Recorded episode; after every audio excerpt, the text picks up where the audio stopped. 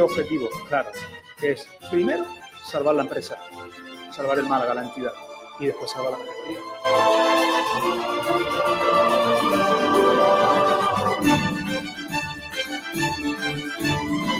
Porque antes de llegar al Málaga, recuerden eh, que yo comía patatas fritas con huevo y despacho, sigo comiéndolas y cuando vaya lo voy a seguir.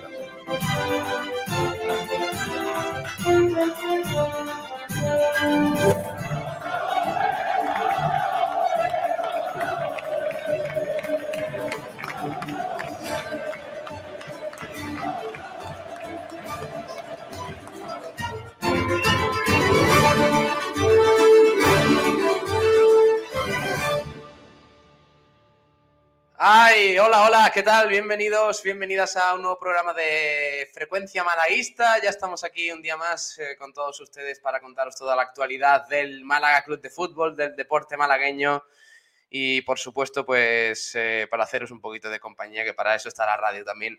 En este día 4 de mayo de 2022 eh, sigue sin estar el señor mayor, Kiko García que está con eh, Pedro Jiménez y con Sergio Ramírez en la Vuelta Ciclista Andalucía Femenina. Pero bueno, aquí estamos al pie del cañón en un programa muy completo, en un programón, la verdad.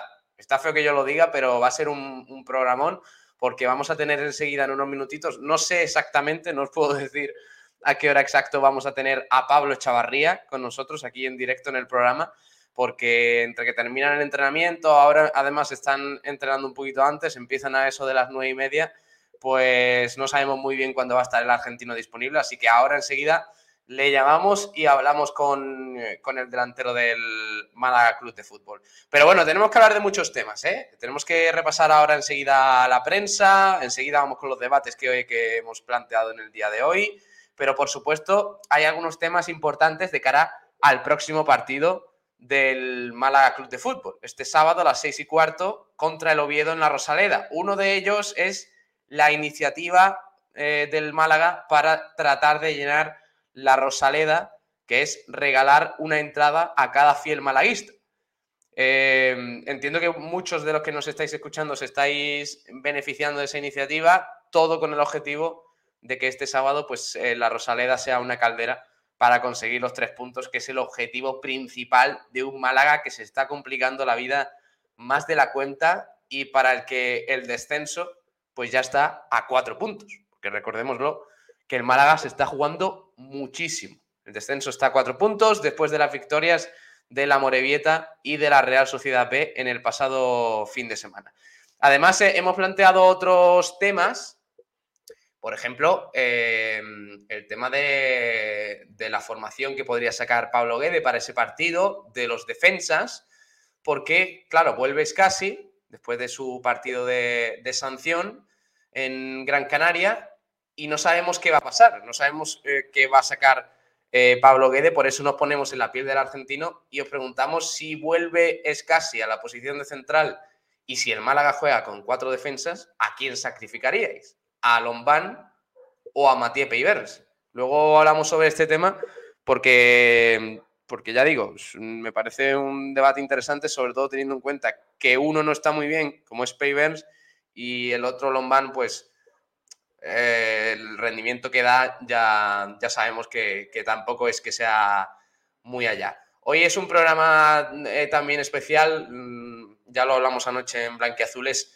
Eh, nos queremos acordar de, Jorge Ramos, periodista malagueño que falleció en la mañana de ayer. Un saludo a toda su familia y, un abrazo allá donde esté a Jorge Ramos, que, fue un periodista magnífico y, con el que siempre nos eh, sentíamos un poquito identificados en esta casa porque tenía esa forma de, aportar información y, de llevar a cada casa la información del Málaga Club de Fútbol y del deporte, pues de manera un poquito más llevadera y, con alegría y con esa sonrisa que siempre le caracterizaba. Así que un abrazo a toda su familia que estaban pasando un mal, un mal momento. Pero bueno, todo eso es lo que tenemos aquí en, Frecuencia Malaguista, en este Frecuencia Malaguista de miércoles 4 de mayo de 2022 y estamos en directo como siempre, pues a través de frecuencia modulada en el 89.1 para Málaga Capital y provincia además de las redes sociales, en Facebook, en YouTube, en Twitch, en Twitter, en nuestra página web, en sportdirectradio.es, además de aplicaciones digitales, radio online, radio.es, Radio Garden, eh, TuneIn, luego un podcast, Spotify, Evox, Google Podcast, en fin. Estamos en todas partes y no hay excusa para, para no escucharnos. Así que Así que os voy saludando por aquí a los que estáis en el chat ya en directo. Por ejemplo, Juan Carlos PDC, que hoy hace pole, dice, vamos, que me llevo la pole. El sábado tenemos que ganar como sea. Súbete a la guedeneta. Sí, señor. Juan Carlos, que, llevaba desde las 11 y 38, metido en el chat, el tío, qué grande. Un abrazo, Juan Carlos. Alejandro Díaz dice también, yo confío en este Málaga y en Guede. Me niego a pensar en el descenso. Vamos, Málaga. Almendral Club de Fans Oficial, el Cagódromo. ¿A qué nivel tenéis el Cagódromo? Yo lo tengo altito, la verdad. No, os voy a ser sincero. Gaspar Dimisión, por supuesto, la cuenta de fans de Miguel Almendral, no podía decir otra cosa. Eh, Francis Rumbamor, 11 y 55, hora de entrada del Rumba. Buenos días. 12.01, hora de buenas tardes. Jeje, ¿qué tal estáis? Buenas tardes, eh, Rumba. Em, pues estamos muy bien. Estamos aquí con ganas de, tratar todo lo que tenemos en el día de hoy. Viajero mochilero que también se pasa por aquí. Buenas tardes. Vamos, dale al play. Sí, señor. Aquí estamos ya en directo con Chivarranco a través de Facebook que nos da los buenos días y, nos señala también que qué pena lo de Jorge. Qué buena persona era. Descanse en paz. Sí, el tema es que quizás eh, esta lluvia de elogios podría haber llegado un poquito antes, ¿no? Porque es verdad que las redes sociales a veces son un poco crueles y, y no nos damos cuenta hasta que pasa algo grave de que, de que las personas merecen más respeto de, de, lo que se llevan en algunos momentos.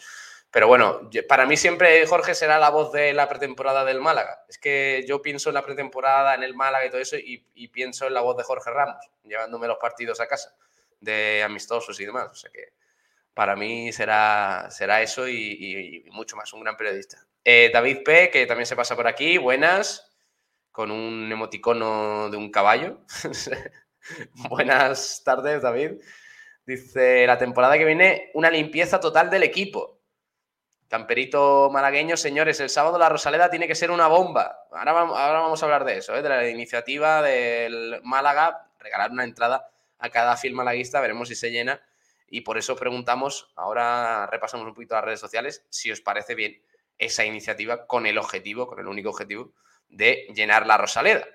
Y por último, eh, también decía Rafael Lozano por aquí a través de Facebook, le mandamos un abrazo, el Málaga lo tiene muy complicado. Sí, sí, sí, sí, lo tiene, lo tiene complicado, sí. Con Chivarranco no sabía nada, yo solo tengo buenas palabras hacia Jorge. Pues sí, la verdad es que era, era un auténtico crack. Bueno, eh, como digo, hoy tenemos dos entrevistas, ¿vale? Vamos a hablar enseguida con Pablo Chavarría, a ver si podemos hablar cuanto antes, que no tengamos que estar muy pendientes de, de cuándo está disponible el argentino. Y vamos a hablar también al final del programa, en, el apartado del polideportivo, con Antonio Pernas, que es entrenador del CAB Estepona femenino, que ha completado una temporada fantástica en la segunda categoría del baloncesto femenino nacional. Y luego con Nuria Mena vamos a hablar con, el entrenador del, del Estepona, que finalmente en ese objetivo del ascenso a la primera división, pues se ha quedado por el camino, pero han hecho una temporada fantástica y luego vamos a hablar con el entrenador del CAB Estepona. Está Ignacio Pérez por aquí. Hola, Ignacio. Muy buenas, Pablo, ¿qué tal? ¿Tú cómo llevas el cagodromo? A, unos niveles, a unos niveles muy altos, ¿eh? Yo llevo asustado desde, desde que la Morevieta ganó el otro día y después ya con el, resultado de la Real en, en Pucela, ya dije, pues, pues hay que activarlo. Así que bueno, pero confiado, confiado en que vamos a sacarlo adelante. Es que además em, Néstor Treviño, que es nuestra fuente de datos, nos ha proporcionado esta mañana un dato muy interesante que os voy a compartir aquí en pantalla, que es la clasificación de segunda división de esta temporada desde, el, desde la victoria del Málaga contra Las Palmas. Recordemos que empezó fue... el declive. Claro, exacto. Cuando empezó el declive, la última victoria del Málaga en la Rosaleda. Ahí lo tenemos en pantalla para los que nos estáis viendo a través del streaming. Voy a intentar ponerlo un poquito más, más grande para que lo veáis mejor. Y para los que nos estáis escuchando a, través de la radio, pues eh, es la clasificación y vemos al Málaga desde aquella jornada, ¿eh? Eh, pasado el partido contra Las Palmas, lo que es la clasificación, los puntos que ha conseguido cada equipo desde entonces. El Málaga está en descenso. Está en vigésima posición. Solo, eh, solo adelanta al Fuenlabrada, que por supuesto está haciendo una segunda vuelta horrible, y al Alcorcón, que es el colista, desahuciado ya hace tiempo. Pero después de esos dos equipos, ya prácticamente descendido, el Fuenlabrada también, está el Málaga. Es que es increíble. La dinámica del Málaga, eh, ya no solo después de, ese partido que, dices, sino de la segunda vuelta, pues eh, no te hace ser muy optimista. Pero bueno, es verdad que eh, no yo creo que nos han ayudado mucho que los de abajo no hayan conseguido tantos puntos como en otras temporadas, porque lo normal es que un equipo con 41 puntos a esta altura de temporada estuviese en descenso, seguro. Así que y, de, hecho, mm, vemos que el Málaga en, eh, en, estas 21 jornadas, desde el partido contra Las Palmas, ha conseguido solo tres victorias contra, claro, contra el Alcorcón, Amorebieta y Leganés, a domicilio, las tres, seis empates y 12 derrotas. Tremendo. 15 puntos eh, conseguidos en este tiempo, en 21, en 21 partidos, 15 puntos. Eh. O sea, es una cosa, es una cosa bárbara. 19 goles eh, negativos, es decir, un balance de 17 goles a favor, 36 en contra. Y el que le supera inmediatamente es el Sporting, que también está de esa manera, pero aún así ha conseguido 4 puntos más. Incluso el Amorebieta y la Real Sociedad B, que son los rivales ahora mismo para la permanencia, pues han conseguido mucho más puntos, porque la Real B ha conseguido cinco puntos más, aunque tampoco sea para tirar cohetes, pero ha conseguido más puntos, y la Morevieta 24. Es, que, es que la segunda vuelta del Málaga... No, no, no, es penosa, pero penosa. Y, y, habla también de la importancia que le estaba teniendo, o sea, que tenía el Málaga por el entonces a las victorias dentro de la Rosaleda que le estaban sustentando toda la temporada y que yo creo que va a hacer que el, equipo consiga la salvación. Sin esos puntos, el Málaga ahora mismo estaría desahuciado. Tengo miedo, eh. Madre mía. Tengo miedo. Ahora repasamos la prensa y las redes sociales, pero está Kiko García por aquí. Hola, Kiko. Hola, ¿qué tal, chicos? Buenas tardes. ¿Cómo estáis? Bueno, aquí estamos en, carrera, pero permitidme que entre nada, unos segundos para mandar un mensaje de condolencia a toda la familia del periodismo deportivo de Málaga y concretamente también a la, familia de nuestro tristemente compañero desaparecido Jorge Ramos, que ayer nos, nos dio un, un, susto a todos ¿no? con esa esa noticia a nosotros nos pilló en medio de la carrera y fue un shock.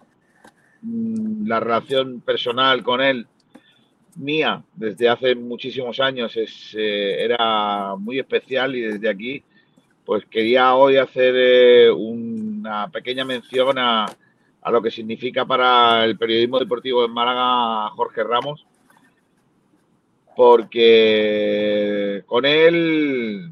Eh, se nos ha ido uno de los que eh, ha contado eh, de una manera directa la mayoría de los grandes logros y los logros no tan grandes del, deporte de Málaga. Primero con Eduardo Barrero, lo recuerdo en la cadena SER, posteriormente también en, en la propia cadena SER ya con Justo, y en los últimos años ahí en, en 101, aparte de muchas otras cosas, ¿no? Y siempre estaba Jorge Ramos. Ayer no, se, nos dejó y ha sido para nosotros un momento muy triste y hoy quería hacer esas palabras de, de, bueno, de alguna manera de condolencia y de homenaje a un periodista muy grande de la antigua escuela, pero muy grande y que debe servir a la escuela nueva para punto de referencia de, de, lo que un periodista debe ser con la actualidad y, con, con, su trabajo, siempre humilde, siempre cercano y volcado con, con una profesión que, que, es muy dura y que tiene buenos, nos deja buenos sabores, pero también muchos sinsabores. Así que desde aquí nuestro sentido pésame y también sentido homenaje a, a un grande que ayer nos dejó, eh, por desgracia, que es Jorge Ramos. Mm, y, y, además las redes sociales que se llenaron de, de mensajes de elogios, obviamente, para Jorge Ramos. Eh, de hecho, el Málaga, el Unicaja, pues sí. el Costa del Sol Málaga, eh, todos los clubes de la provincia enviaron enviaron las condolencias. Pues sí, bueno, y os cuento un poco. Estamos, eh, hemos salido hace nada, de, a las 12 en punto ha salido la etapa de la Vuelta Ciclista Elite Woman eh, a la, desde Málaga a las 2 de la 12 del mediodía. Estamos camino de Cártama. Hoy la etapa termina en Mijas eh, y se espera un bonito espectáculo con esa subida cerquita de la meta y seguramente se va a dilucidar la, la llegada y también la victoria final de, de, esta vuelta ciclista Andalucía Elite Women que comenzó en el día de ayer en eh, tierras granadinas y que hoy eh, sale, ha salido desde la capital de, de, la provincia de Málaga. Así que estamos en camino, estamos en la vuelta, pueden seguir la información a través de las redes sociales de la Vuelta Ciclista a Andalucía Elite Woman y a través de las redes sociales de la Vuelta estarán informados de todo lo que acontece en esta, en esta carrera. ¿Quieres algo para Pedrito, que está aquí detrás? Eh, nada, que... que, que tenga cuidado, que tenga mucho cuidado. tres lenguados on the road. Vale. Que, oye... Tengo que decir que... Sí. No, tengo que decir que lo estamos pasando muy mal porque en realidad hemos hecho un fichaje de lujo con Fran Reyes porque, por lo que sea, nuestro compañero y amigo Sergio Ramírez tiene mucho problema para entrevistar chicas. Y como da la casualidad que esta carrera es de mujeres, pues lógicamente pues tenemos claro, problemas. Entonces, un problema hemos tenido que buscar a Fran Reyes, que otra cosa no, pero problemas para hablar con chicas no tiene. Eh... Bueno, y Pedro tampoco, ¿eh? Sí, sí, sí. Pedro tampoco, Pedro tampoco. Pedro no tiene problema, no, tú no tienes problema con hablar con no, chicas, ¿no, Pedro? Estoy muy cómodo ahora mismo, la verdad. Está, está en su salsa, niño. Y además con la azafata y eso se lleva bien, o sea que. No, no hay azafata. No, vaya. Vaya. No. Vaya. Bueno, nos vamos, que vamos a un road, chicos. Adiós. Hasta luego, Kiko. Preguntarle, preguntarle a Pablo Chavarría que este año ya no le da tiempo a ganar el premio Excelencia, si va a echar de veno el vino. vale. Hasta luego. Adiós, anda. Hasta Hasta, luego. luego. Un abrazo. Eh, oye, una cosa. Eh, tenemos que hablar de. Porque ya tengo información del entrenamiento del Málaga de hoy. Uf. Pero mmm, no sé por qué el equipo ha entrenado en el anexo. Si hoy estaba programado en la federación. Es raro, ¿eh? es raro, a ver si, a ver si lo podemos. Es que estoy un poquillo liado esta mañana, no sé si le voy a poder preguntar al Málaga por Sí. qué ha sido eso. Porque en el planning eh, ponía que hoy era nueve y media eh, federación, si no me equivoco. Bueno, la información que tenemos es que el primer equipo se ha entrenado este miércoles durante hora y media, más o menos, en dos escenarios. Escenarios, perdón. eh, arrancó la jornada con un calentamiento de activación y rondos en el anexo para bajar al campo principal del Estadio de la Rosaleda, donde Guede dispuso de una sesión basada en ajustes tácticos en partidos a campo completo. Ojito con esto, ¿eh? Jairo sufre una lesión muscular en su bíceps femoral derecho que le obligó a trabajar al margen de sus compañeros junto a Juan de, Javi Jiménez y Adrián, que continúan con sus respectivos, eh, respectivas labores de recuperación.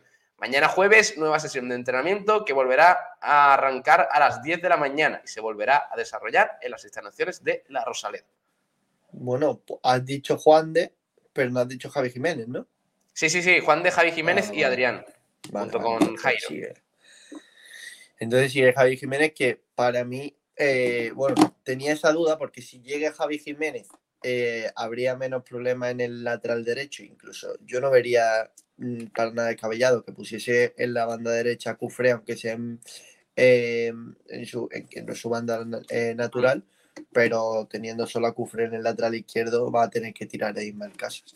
Problema grave, ¿eh? eso mañana lo hablaremos en el, en el programa eh, sobre el lateral derecho, claro, la expulsión de Víctor Gómez, pues a ver qué, qué decide eh, Pablo Guede. Parece que solo le queda la opción de, de, Ismael Casas o Ale Benítez, pero claro, también es, sería extraño porque el domingo juega el Atlético Malagueño, se juega el playoff de ascenso.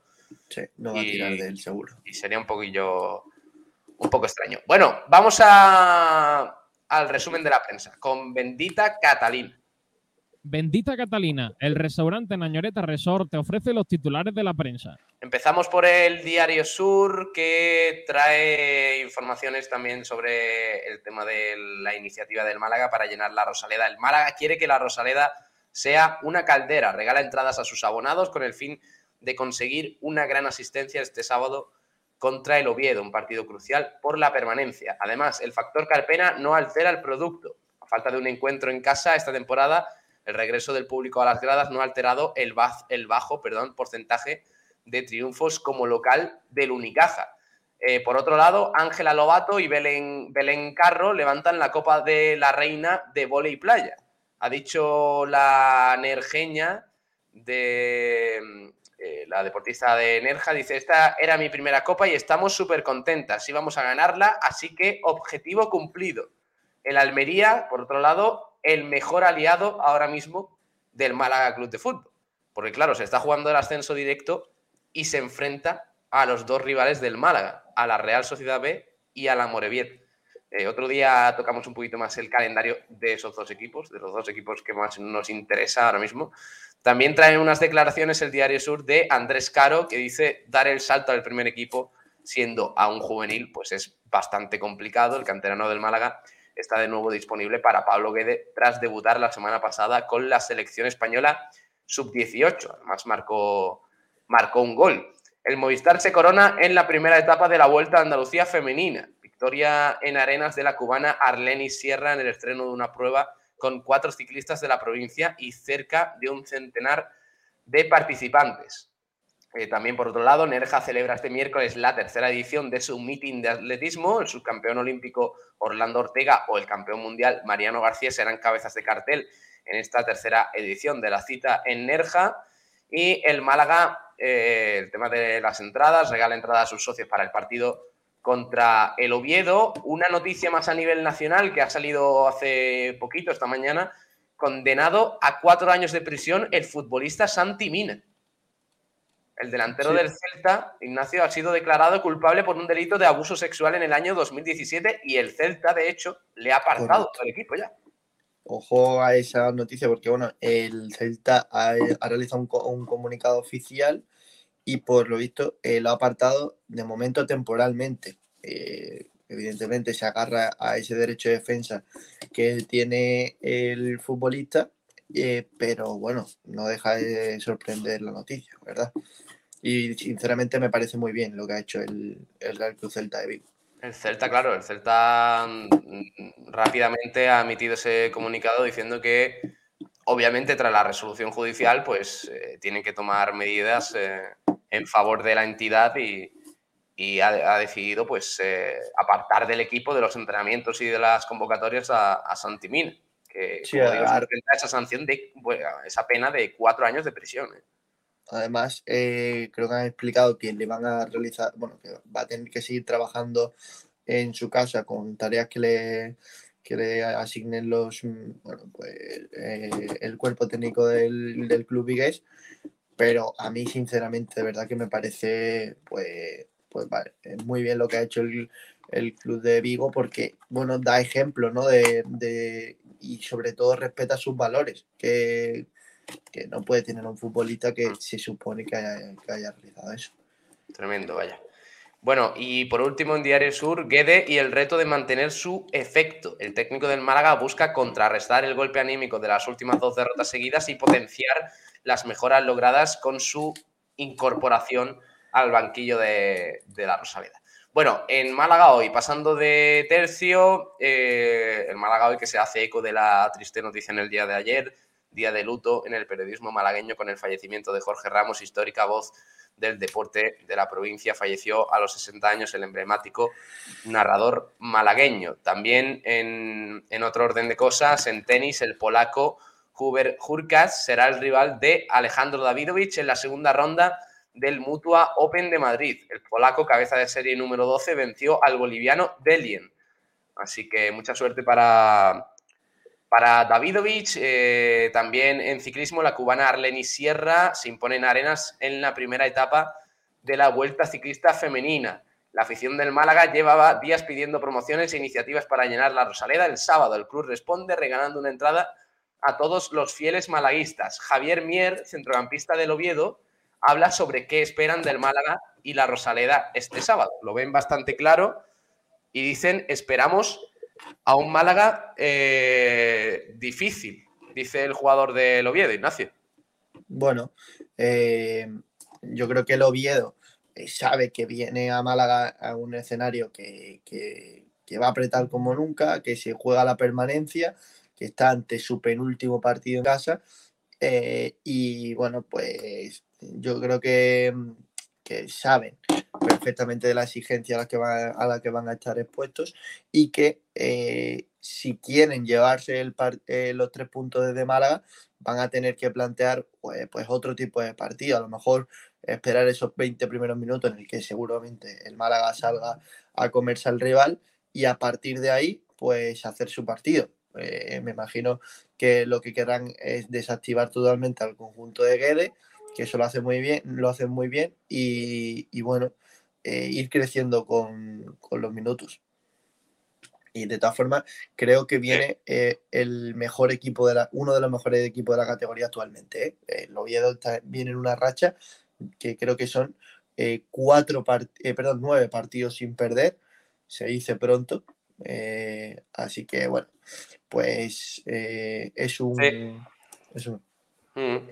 Perdona, Ignacio, que estoy en medio aquí de, mm, del resumen de la prensa, pero es que eh, justo ya podemos hablar con, eh, con Pablo Chavarría, porque claro, ya digo, eh, el entrenamiento esta semana se ha adelantado un poquito y por tanto, pues vamos a tener un poquito antes al delantero del Málaga Club de Fútbol, que ya está con nosotros. Hola Pablo, ¿qué tal? Muy buenas. Hola, buenas, ¿qué tal? ¿Cómo andas? ¿Cómo ha ido, cómo está yendo la semana de entrenamientos?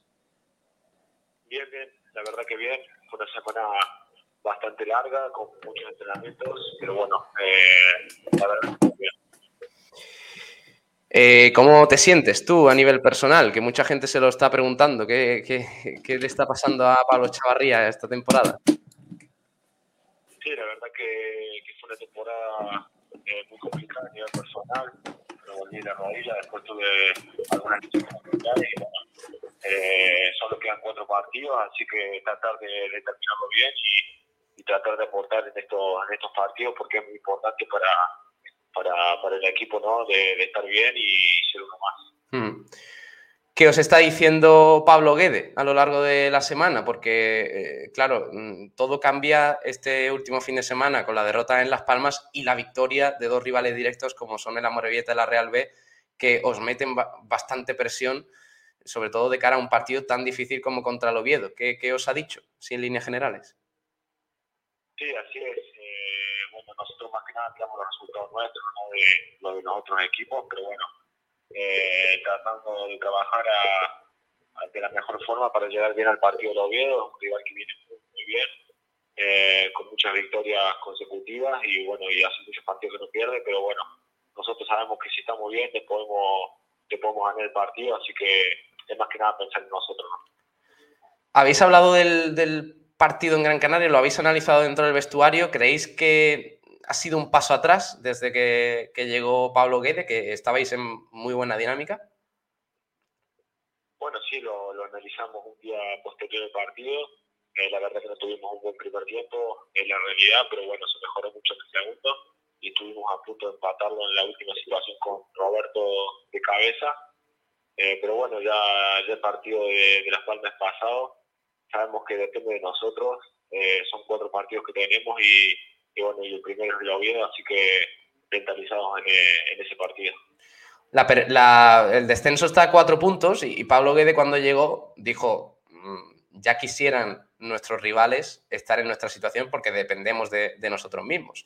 ¿Crees que el, el vestuario o los chavales más jóvenes que hay, porque tú eres uno de los más veteranos, eh, está sintiendo quizás demasiado la presión de que el descenso esté tan cerca? Nosotros sabemos que sí, dependemos de nosotros mismos y es lo principal. Eh, sería crítico si, si dependiéramos de los, de los otros equipos. Así que está todo en nuestras manos. Como te dije, son cuatro partidos que tenemos, pero el principal es el del fin de semana siguiente. Así que eh, tratar de hacerlo de la mejor manera, de quedarnos con los tres puntos, que, que sería, sería muy importante para nosotros y para, para el futuro del club. Eh, dentro del vestuario no se habla de, los rivales, de, la Morevieta, por ejemplo, eh, cuando volvisteis el martes de, a, entrenar, eh, no se mencionó lo de la victoria de la Real Sociedad B en Valladolid, que fue una sorpresa bastante negativa, en este caso para el Málaga. No, no, es como te digo, eso no lo podemos controlar nosotros, los resultados de los otros equipos. Lo que sí podemos controlar son los partidos nuestros. Es por eso que nos enfocamos en trabajar bien en la semana, en dar lo mejor. Y bueno, eh, como te digo, es muy, muy importante el partido de fin de semana, pero no, no hablamos de los otros equipos. ¿Qué esperas el sábado en, en la Rosaleda contra el Oviedo, tanto a nivel futbolístico como también de, de, algo que se está hablando mucho del apoyo de la afición? El Málaga ha promovido una iniciativa que es regalar una entrada a cada fiel malaguista. Eh, ¿Crees que va a haber lleno en la Rosaleda? Eh, verdad que lo, lo espero. Eh, de la gente no se puede reprochar nada, siempre estuvieron atrás nuestro. Eh, saben mucho que lo necesitamos, así que esperemos que el fin de semana la, la Rosaleda esté llena y que podamos ofrecerle los tres puntos, que sería lo, lo más importante. La victoria es casi la permanencia, ¿no? ¿Cómo lo ves? Como te digo, ¿entendés? Después depende también de, de lo que hagan los otros partidos, pero nosotros sabemos que, que ganando por lo menos al mínimo a, a, cuatro puntos a los otros equipos lo vamos a tener. Así que eh, nuestra cabeza está ganando el fin de semana y después, hmm. después pasar al siguiente partido. ¿Qué crees que le ha pasado al Málaga esta temporada? Porque el rendimiento ha sido bastante irregular y eso que, al menos viéndolo desde fuera, parece que hay muy buena plantilla, al menos mm, para optar a objetivos más ambiciosos. ¿Qué, qué crees que le ha pasado al equipo?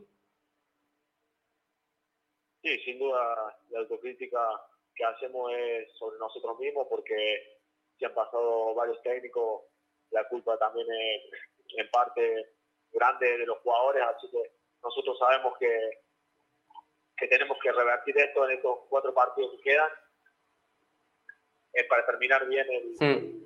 el, la temporada. Perdón que no se escuche bien.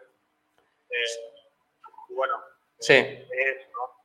nosotros hacemos autocrítica, sabemos que, que, la culpa es nuestra y bueno, eh, hay, que, hay que ganar el fin de semana para, para terminar un poco más tranquilo. ¿Estáis mejor con Pablo Guede? ¿Tú, tú lo notas? ¿Has notado un cambio con, con el argentino, con el nuevo, nuevo entrenador? Y, y, si sí, pues ¿qué, ¿qué, crees que ha cambiado Pablo Guede? Sí, sin duda veo un cambio muy, muy grande, sin menospreciar a, los otros técnicos ni, ni, hablar más de nadie, ¿no?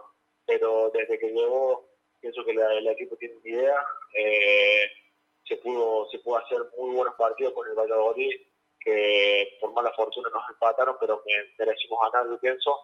Después se ganó en el Leganés y bueno, eh, en el Eibar con, con, un jugador menos también. Eh, tuvimos oportunidad de ganarlo hasta, hasta el último momento, así que ante rivales muy, muy difíciles hemos respondido presentes desde que, desde que está el así que la idea, la idea está clara. Uh -huh. ¿Te ves jugando en estos últimos cuatro partidos o todavía estés un poquito renqueante a nivel físico? No, la verdad que, que me siento muy, muy bien. Eh, así que espero tener minutos en, en, los partidos que vienen y poder ayudar al equipo, que, que es lo principal. Eh, yo siempre lo dije, yo hasta el último partido voy a, a, a dejar todo y, y, a dar todo por, por este club. Y bueno, y a pesar de que he tenido un mal año, eh, sé que, que, puedo terminar bien en, esto, en estos últimos cuatro partidos. ¿no? ¿Te gustaría seguir en el Málaga? Sí, sin duda. Yo tengo eh, un año más de contrato mm. y, y, voy a revertir este año que, que, no fue bueno para mí porque es la realidad. Eh, no hay excusa de nada, eh, así que en mi cabeza está terminar bien este año y, y hacer una buena pretemporada para el año siguiente. ¿no? ¿Qué jugador dentro de, de, del equipo te, te, ha sorprendido más este año? Dentro de, de, la temporada irregular que está teniendo quizás en Málaga, ¿algún jugador que te haya llamado la atención? Eh, y bueno, eh, de los canteranos que han subido este año, eh, Kevin, Roberto, mm. han hecho bien en, muchos partidos, por eso te puedo nombrar de ellos. Creo que después está, eh, bueno, Ramón, que que viene haciendo buenos partidos también y en, lo del, en la misma línea que el año pasado, que, que la verdad que, que, se lo vio muy bien. ¿no? El año pasado te llevaste nuestro premio, eh, Pablo, de aquí en Sport Direct Radio de, de Bodegas Excelencia, el, vino al mejor jugador de la temporada de Málaga. Este año, pues por tema de lesiones y demás, no, has tenido tanta participación. Nos preguntan los siguientes si lo vas a echar eh, de menos este año. Bueno, eh, para, para, tener un premio hay que, hay que jugar, hay que, hay que tener partidos. Yo este año no los tuve, eh, es la realidad. Eh, el, el, nivel se demuestra dentro del de campo y bueno, eh, es así. Veremos a quién, a quién se lo da este año, ¿no? Mm, eh, parece que Dani Martín, eh, la verdad es que eh, se lo ha ganado el, el chaval, pero es, es, un poco también el reflejo de, de, una temporada y otra, ¿no? Que el año pasado eh, tú fuiste el líder de, del ataque y al Málaga, pues dentro de quizás de las aspiraciones que tenía el año pasado, eh, le fue bien y te lo llevaste tu premio. Este año un poquito peor, incluso con mejor plantilla, diría yo. Y parece que este premio, así a nivel general de la temporada, pues va a ser para, para Dani Martín. Oye, ¿cómo fue tu, tu proceso de, recuperación? Esos meses posteriores a ya entrar en la dinámica del grupo, a, a, volver a sentirte futbolista después de una lesión tan complicada, tan jodida. Eh, ¿cómo, ¿Cómo fue esa adaptación de nuevo? No, la verdad que, bueno, en los cinco meses y una semana ya de la lesión de, de rodillo, yo estaba entrenando normalmente con el grupo eh, fue muy rápido y más, más rápido que, que lo que se suele estar. Eh, estamos hablando que en, que en, Estados Unidos hay jugadores que, que están haciendo volver a jugar al año.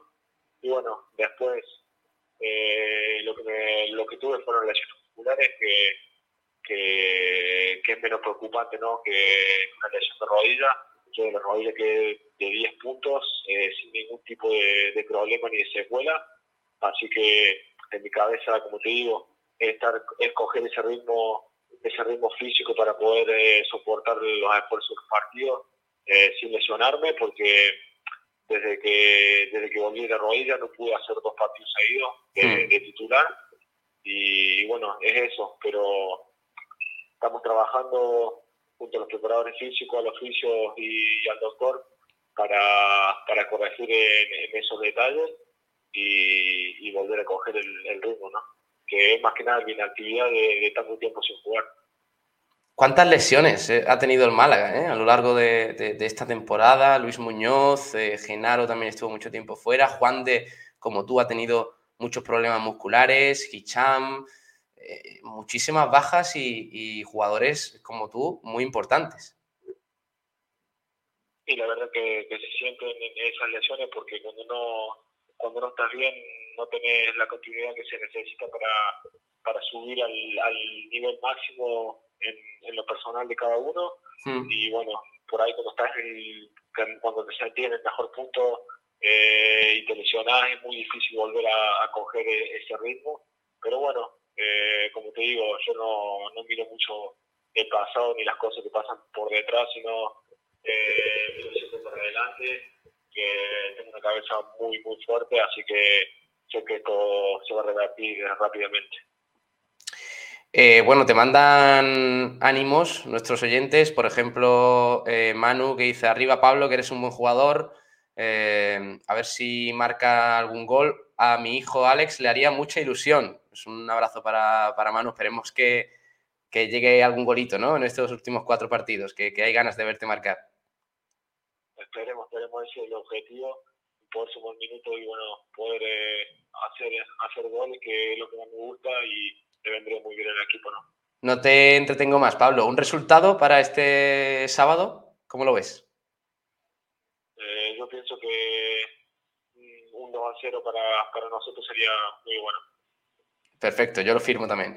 Bueno, Pablo Chavarría, muchísimas gracias, muchísima suerte y sobre todo que, que vuelvas a, a, tener regularidad en el campo, que, que tenemos muchas ganas de verte. Un abrazo grande muchas gracias y un abrazo grande para, para toda la gente que, está escuchando. Hasta luego. Adiós, Pablo. Eh, bueno, esto ha sido el ratito de, charla con, con, Pablo Chavarría. Se le nota, eh, se le nota a Ignacio un poquito, es verdad, dentro de lo que cabe no es, eh, no es tampoco muy hablador Pablo Chavarría, pero lo he notado un pelín cabizbajo esta temporada porque es verdad lo que ha dicho en un momento que es que por problemas musculares no ha podido jugar ni dos partidos seguidos. Yo más que caí bajo, que también lo he visto muy autocrítico con él mismo. Eh, ha repetido durante muchas veces la palabra de que no hay excusa, eh, que no ha tenido oportunidad, no, no, no, y encima no ha incidido en ningún entrenador, por supuesto, eh, se ha echado la culpa a él mismo. Yo creo que ha tenido muy mala suerte con las lesiones y bueno, eh, yo sí que lo noto con muchas ganas de cara a la próxima temporada y demostrar el futbolista que nos demostró eh, la, la pasada campaña que es. Pues sí, la verdad es que hay ganas, ¿eh? Hay ganas de, ver a Pablo Echevarría. El año pasado nos dejó bastante buenas sensaciones, pero esta temporada pues ha sido aciaga, como nos ha recalcado y, y bueno, al menos él, quiere seguir y si el Málaga permanece en, segunda división y todo va según lo previsto, todo apunta que Pablo Chavarría seguirá jugando en el, en el Málaga. Sí, seguramente. ¿Está, Salvi Aguilar por aquí? Hola, Salvi. Muy buenas tardes, Pablo. ¿Qué te han parecido las palabras de Chavarría? Pues me quedo en la línea de lo que comentaba y quizá demasiado autocrítico consigo mismo, pero también es consciente de la realidad que, ha vivido esta temporada, una temporada en la que, en la que no ha tenido ninguna continuidad, no ha, no ha podido aportar prácticamente nada al equipo y que, quizás se ha echado un poco en falta ese aspecto ofensivo. Y también eh, creo que, lo has dicho tú, refleja un poco cómo ha sido la temporada del Málaga, que ha pasado de que el año pasado, eh, pues bueno, el público en general de esta casa eh, lo considerara como el mejor jugador de la temporada y este año tiene pinta que va a ser el portero. Creo que refleja mucho cómo se han ido dando los acontecimientos y es algo que refleja pues, esa situación por la que pasa el Málaga con un final de temporada que, yo creo que lo vamos a pasar bastante mal. De todas formas, eh, ha recalcado también mucho Chavarría en el hecho de no hablar de los rivales, eh, de la Morevieta y de la Real Sociedad B, pero... Eh, señalando que el Málaga es el que se la juega y es el que tiene eh, las opciones de quedarse o perder puntos como viene haciendo. Sí, pero yo... creo, Sí, que yo creo que eso es relativo, ¿eh, Pablo? Yo creo que de cara, de cara a la figura pública quizás es lo que tienen que decir, pero yo si tuviera que, que poner la mano en el fuego diría que tanto el entrenador como la propia plantilla conocen muy bien la situación de, los, de los rivales de abajo principalmente porque pienso que si el Málaga no está metido en más apuros todavía, es por el mal rendimiento de los equipos que vienen por debajo. Yo estoy prácticamente seguro. Yo me creo que el martes volvieran a los entrenamientos y no mm. cayera un comentario en el vestuario diciendo joder con la Real B anoche. Quizá no en una, en una charla, pero en, conversaciones entre ellos, pienso que es un tema que sale y que debe salir también, porque creo que va a influir en cómo, en cómo se va a dar la temporada para el Málaga. Pero también os digo que, mm, vale, es verdad que hemos tenido mala suerte este fin de semana, ha sido un, fin de semana aciago totalmente, pero em, es que esto se veía venir, o sea, es que eh, si el Málaga no le, no le gana a nadie eh, durante toda una segunda vuelta, antes o después iba a venir. Y entonces todavía, y, haciendo la, segunda vuelta que están haciendo, dependen de sí mismos. Entonces, bueno, que ha ganado la Morevieta, perfecto, pero lo seguimos teniendo en nuestra mano. O sea, el Málaga sabe que si gana, no se tiene que preocupar de nada de lo que pase abajo, porque antes o después van a seguir pinchando y, lo vamos a tener en la mano. Pero que esto eh, depende única y exclusivamente de los jugadores y, bueno, del entrenador, por supuesto, de, nosotros mismos. Y yo creo que los dos, los dos equipos que vienen por detrás querrían estar en nuestra situación. Así que me parece bien que se comente, que se comente muy bien, que han perdido, vaya, o sea, perdón, que han ganado, pero que esto depende de nosotros. Pero Ignacio, podemos, el partido del sábado, jugamos a las 6, creo que la Real juega justo antes, podemos empezar el partido a un punto de, del, de, bueno, un punto por encima, porque si ganan se pondrían con 40 y contra un equipo que viene en muy buena racha, yo creo que ahí podemos, vaya, le, puede jugar una mala pasada esa presión que viene por debajo, lógicamente. Ambos equipos firman estar donde está el Málaga, el Málaga está fuera de descenso, pero yo creo que puede ser una situación Yo lo que no sé es cómo va a responder el Málaga cuando las eh, piernas empiecen a temblar por el descenso. Ese es el tema, porque hasta ahora peligro real, ah, peligro real de descenso no ha habido. Pero ya tienen que empezar a temblar las piernas. claro, por eso, digo, por eso digo que yo no sé. Eh, hasta ahora hemos estado muy tranquilos. Estábamos en tierra de nadie, sin objetivos ambiciosos, porque la temporada ha sido una ruina, pero al mismo tiempo tampoco nos acercábamos mucho porque los rivales de abajo no sumaban. Pero es que ahora, este fin de semana, puede ser crítico. Es que si os fijáis, eh, tanto Málaga y Sporting, que son dos equipos bueno, pues que eh, eh, primero por afición y por historia no deberían de estar donde están, eso es lo primero. Pero bueno, eh, cuando se diseñaron las plantillas, incluso el inicio, hacían presagiar una temporada totalmente distinta para ambos. Seguramente mm, deberían de estar peleando por el playoff ambos conjuntos pero lo que están haciendo durante esta segunda vuelta le ha llevado hasta esta situación y es, lo, y es muy peligroso porque cuando tú tienes una plantilla diseñada para no sufrir, cuentas, o perdón, para, para, intentar no descender, cuentas con que pueda ocurrir esta cosa, con que posiblemente cuatro puntos en vez de... Eh, en vez de ser eh, mucho como, o, bueno, eh, poca distancia como solo lo vemos, sea bastante, un colchón es bastante importante. Y mm. ahí empiezan a temblar las piernas. Y fijaros lo que han hecho ambos, ambos clubes con los entrenadores. Han traído a Pablo Guede y a Abelardo, que son dos, eh, dos, dos exjugadores, e incluso Abelardo, un entrenador que va a tocarle la fibra a los futbolistas y van a intentar llegar al, con el corazón lo que no han podido hacer con la palabra. Y, bueno, pues por ahí eh, lo van a intentar de una forma desesperada, porque teniendo mejores jugadores y, mejor plantilla y todo, eh, no es lo mismo jugarse el descenso eh, sabiendo que era lo lógico y a no estar a punto de descender a, primera refez con todo lo que eso conlleva tanto en Málaga y en Gijón. Es que volvemos, volvemos a lo mismo de siempre, ¿no? Eh, es verdad que Pablo Guede ha mejorado el equipo, que seguramente Abelardo en el Sporting lo hará, pero en el caso del Málaga, la pelota está en el tejado de los jugadores, solo y exclusivamente. Porque es que ya lo hemos visto en las últimas jornadas. El Málaga empezó muy bien con Guede, pero el partido en Gran Canaria fue desastroso. Horrible. Que hubo muchos fallos, Ramos no daba dos pases seguidos, Febas salió y, solo hacía perder balones. Eh, Vadillo tenía opción de encarar y se iba para atrás a regatear a no sé quién. Un desastre. Encima Víctor Gómez al final se, se autoexpulsa para que no pueda estar disponible este sábado eh, eh, contra el Oviedo. Pues entonces, lo que yo no, o sea, yo no dudo de que sea influyente el recibir al equipo, el que haya una, una Rosaleda a reventar, el que Pablo Guede acierte con, la táctica, pero es que luego los que tienen que ganar el partido son los jugadores. Y me parece que no se dan cuenta de la importancia que tiene este final de temporada para el Málaga. De verdad, yo el otro día vi, eh, no, eh, no dejadez ni falta de actitud, vi falta de tensión. Insisto, yo, vi... intensidad hubo. En la primera parte yo creo que el, esas ganas de competir. Yo lo que vi el otro día en Gran Canaria es algo que no lo había visto al Málaga de Guede y que el otro día sí lo vi y es miedo a perder.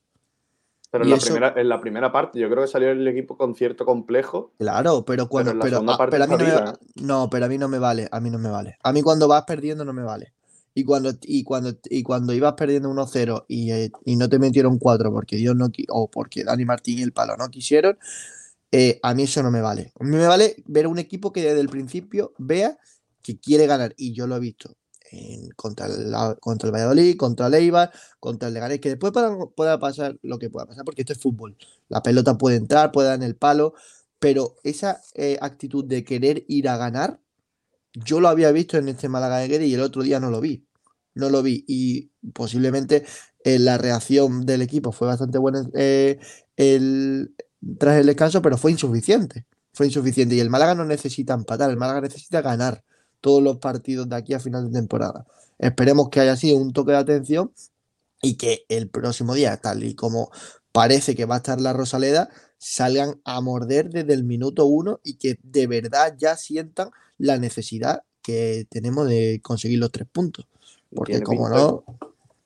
No, no, sí. sí. No, no, no, no, decía que, que tiene pinta que, que va a haber bastante gente. Yo he intentado comprar una entrada y la página está, está caída. No sé si es que. Para mí, yo también lo he tenido imposible.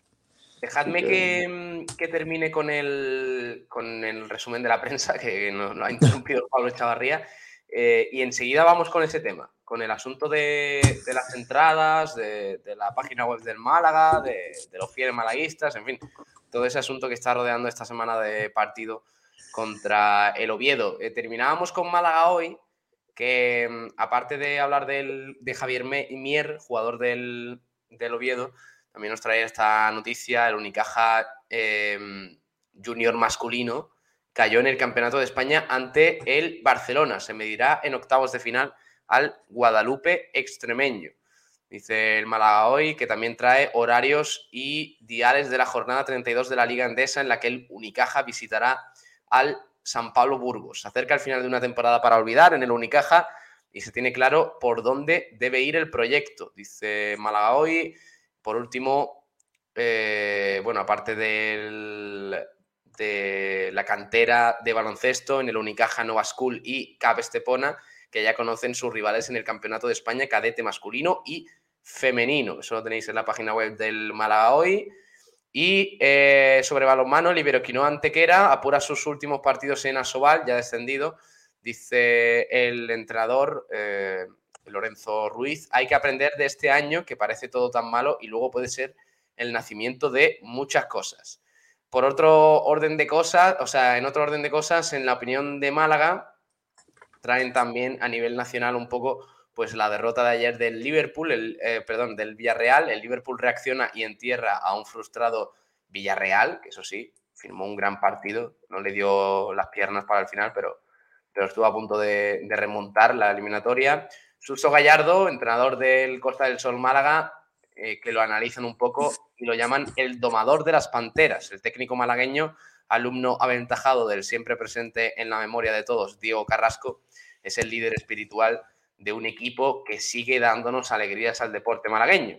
Ex del Málaga será la amenaza del rival el próximo sábado en la Rosaleda. Borja Bastón, Pichichi inesperado. Traen en, el, en la opinión de Málaga, el exjugador malaguista, ahora en el Oviedo, es el máximo goleador de segunda división con 19 goles. El amante de Netflix. Correcto, sí, sí. Dijo, dijo ayer Juan Durán que estaría guay y al mismo tiempo nos fastidiaría mucho que marcara y se fuera a la esquina del córner a hacer como que come palomitas. Buah, sería tremendo. Que le pongan Eso una película en el videomarcador. Sí, mismo. sí, sí, sí. Claro, que le pongan una serie de Netflix, yo qué sé, The Walking Dead, alguna de estas, vikingos. Pero en las películas, A lo, mejor, a lo mejor eso le distrae y no juega. pero en las películas de miedo empieza todo perfecto y después ¿qué pasa? Sí, sí, sí. Claro. Puede Eh, empezar así y después el Málaga. Las películas, también te digo, las películas de miedo eh, empieza todo perfecto y lugo muere el negro. O sea que Es correcto siempre. hay que Siempre, tener siempre, cuidado. siempre. Con Hay que Secu, tener Secu hay que tenerlo en el banquillo. Hay que tener cuidado con eso, a ver si va a salir secu y vamos a tener algún problema. No, no, no. no. Eh, de todas formas no, no saldrá. De, de todas formas, eh, es una buena idea esa, el hecho de poner una peli en el videomarcador de Netflix, a lo mejor eh, distraemos así a Borja Bastoni en la manera de marcarle. O a la grada, así no, después no pueden criticar. Si estás viendo la peli, no estás viendo el partido. Claro, muchas veces en la Rosaleda se encienden las linternas del móvil para celebrar, ¿no? alguna victoria. Podemos poner eh, todo una película de Netflix para que, bueno, Borja Bastón se distraiga un poco, ¿no? Claro, claro, eso, estaría muy bien. Eso yo lo veo, que el Málaga tome nota. En la opinión de Málaga, también traen el Coliseum del San Pablo Burgos, se llenará el domingo para recibir al Unicaja. Habrá ambientazo. Eh, Bernie Rodríguez y Calderón impulsan la primera convención de baloncesto internacional. Fuengirola acogerá el evento los días 17, 18 y 19 de junio. El árbitro malagueño Mario Melero López acerca hoy el arbitraje profesional a los jóvenes del palo en una cita del programa El Deporte va por barrios. Y eh, también, ojo al dato, Emilio Fernández, que nos trae este dato, tres años sin perder una eliminatoria en Europa, 10 de 10 seguidas para el Costa del Sol Málaga, que este fin de semana juega la final de la HF European Cup, el partido de ida, contra el Rocasa Gran Canaria. La siguiente semana eh, será la vuelta aquí en tierras en tierras malagueñas. 10 eliminatorias y 10 victorias. Ojo, ojo al tema. El Provincial Diputación de Málaga de Media Maratón se reactivará en Periana. La tercera Media Maratón Villa de Periana se celebrará el 7 de mayo con un recorrido de 31 kilómetros. Terminamos rápidamente con el desmarque de Málaga que trae esta información sobre el Sporting de Braga, que no cederá a su fichaje por menos eh, eh, perdón, a la venta de, mm, Ricardo Horta por menos de 20 millones y en el Málaga se frotan las manos.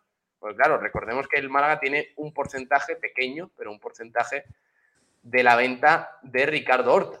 Hombre, si lo venden por 20, nos llevamos unos 3 millones. Ojito al tema. o sea que sería la mejor venta de la historia del Málaga. Sí, pues el Sporting de Braga se ha puesto serio y dice que por menos de 20 no lo vende. Así que veremos, veremos si llega algún United de pacotilla que sea capaz de pagar más de 20 millones de euros, que sería, sería de lujo. También por un suplente que, por un suplente del Málaga. en su momento. Bueno, ahora está bien, ¿eh? Ahora está bien. No, hombre, ahora es un jugador. No, probablemente ahora ya se lesione, lo que sea. hombre, de hecho, hay que, hay que recordar que aquella temporada eh, en el banquillo teníamos a Ricardo Horta y a Luis Alberto. O sea que esos dos ahora pueden, pueden darnos, pues nos podrían haber dado 100 millones de euros entre los dos. Dice, que los flipas, 3 millones nos van a venir genial para volver a segunda división. Macho, que los flipas, hay que ser un poquito más positivo, ¿eh? Esto no... Sí, sí, sí, Así no vamos a ningún lado. Eh, bueno, ya para terminar en el desmarque de Málaga, el Málaga necesita su gente, promoción de entradas para recibir al Oviedo en la Rosaleda. También Altani siga lo suyo y arremete contra la venta de Isco al Real Madrid. Dice, terminaron con su carrera. Madre mía. Y ya por último, otro día hablamos de Tani, que es que nos vamos a quedar sin tiempo y esto es un tema que, es de nunca acabar. La cadena de favores malaguista, la iniciativa de la afición para no dejar ni un asiento vacío ante, la, ante el Oviedo. Eh, ah, bueno, es que en Twitter La grada animación eh, ha realizado, bueno, pues hay un tweet en el que se crease un hilo de la gente que tenía eh, acceso a esas entradas por ser film malaguista y no las iba a utilizar y aquellas que, eh, bueno, estaban buscando alguna entrada. Me pareció, la verdad, que una gran idea. Así que si a alguno mm, le sobra una entrada o, por bien, quiere, quiere adquirir alguna, pues puede ir al, al tuit del, del Fondo Sur y encontrar ese hilo y a ver si tiene suerte. Me mola, me mola, está bien. Bueno, pues eh, ahí lo tenéis. Terminamos el repaso a la prensa con Bendita Catalina. Bendita Catalina, el restaurante Nañoreta Resort te ha ofrecido los titulares de la prensa. A ver, ¿qué pasa con, la iniciativa del Málaga? Que está dando mucho que hablar. Eh, básicamente, Ignacio es, en Málaga va a regalar una entrada a cada fiel malaguista, ¿no? a cada fiel malaguista, exactamente. Y hay que recalcar esto, lo de fiel malaguista, que es que no es solo a los abonados, sino a los mm. fiel malaguistas. no es lo mismo, es decir, eh, fiel malaguista es algo que sacó el club para eh, de una forma fidelizarte con ellos y ser como socio del club y, y puedes eh, ser fiel malaguista y no abonado. Así que todos aquellos pueden disfrutar de una entrada gratuita. Eh, todavía no puedo decir si es en cualquier zona del campo o en la más cercana a, la zona en la que si eres abonado estás, porque todavía sigue suspendida la, eh, de forma temporal esta venta de entrada, está colapsada la, web. Así que bueno, pues esta es la iniciativa de la que tanto se está hablando y de la que por supuesto vamos a empezar a debatir.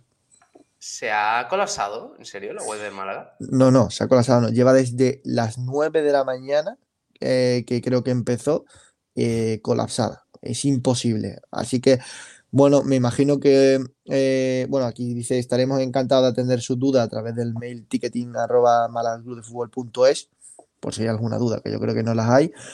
O bien, eh, si, opta, si esto sigue así, me imagino que mucha gente optará por ir a, las taquillas del Málaga de Fútbol, que si queréis después, ahora os digo eh, cuáles son los horarios de apertura. El Málaga es un cachondeo. Para es verdad que, claro, habrá entrado mucha gente y, se, habrá matado. Pero también es verdad que eh, la gente cuando escucha algo gratis no deja escapar la oportunidad. no, no, no, no, no, no, no, no. Eh, van a saco como debe ser. Sí, sí, sí, sí. sí, sí. ¿Creéis que se va a llenar, Salvi, con esta iniciativa de la Rosaleda? Hombre, yo creo que si ya no se llena con esta iniciativa, creo que, que lo vamos a tener chungo. Eh, no sé el número de abonados exacto que tiene el Málaga, creo que en torno a 13, a 15. 13.300, pues dijo el administrador. Multiplicas por 2, te sale 26. Si la gente es, no sé, pienso, medio inteligente, adquiere una entrada porque hay gente que no le gusta, que quizás no sale de ella ir o de él ir al Málaga, pero si tú tienes una entrada gratis, pues yo creo que mucha gente puede ir. Como ha dicho Ignacio, todos los abonados previamente tienen que ser fieles malaguistas, es decir, hay mínimo 13.300 fieles malaguistas, que si cada uno quiere una entrada, entiendo que más de 25.000 personas puede haber en la Rosaleda. Yo creo que es la mejor oportunidad de la temporada para que se llene. Eh, sábado a las seis cuartos, una hora muy buena. Eh, entrada gratis, aparte de los abonados, que entiendo que la mayoría acudirán y una situación extrema en la que, en la que bueno, para, mí una situación extrema que creo que el equipo ya se le está jugando más de la cuenta, así que yo pienso que, que sí, que de más de 25.000 personas va a haber la Rosaleda. Si no, para mí sería un fracaso esta campaña. Está Cristian, también González, por aquí con nosotros. Hola, Cristian. Muy buenas. ¿Qué te parece a ti la iniciativa del Málaga?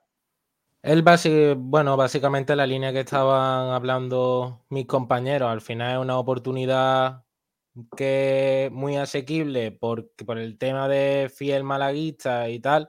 Entonces, bueno, al final es el momento de la temporada en el que la plantilla necesita que la Rosaleda se llene lo máximo posible. Y la única forma o que hay era poner la entrada gratis, como ha dicho Pablo, la gente cuando ve algo gratis se tira como si no, como si no hubiera un mañana. Entonces, pues bueno, veremos a ver cómo, cómo el, día, el día del partido, si, si la afición responde a, a, ese movimiento que ha hecho el Málaga con, con la promoción. El Sporting también estaba haciendo algo de esto, me parece, ¿no?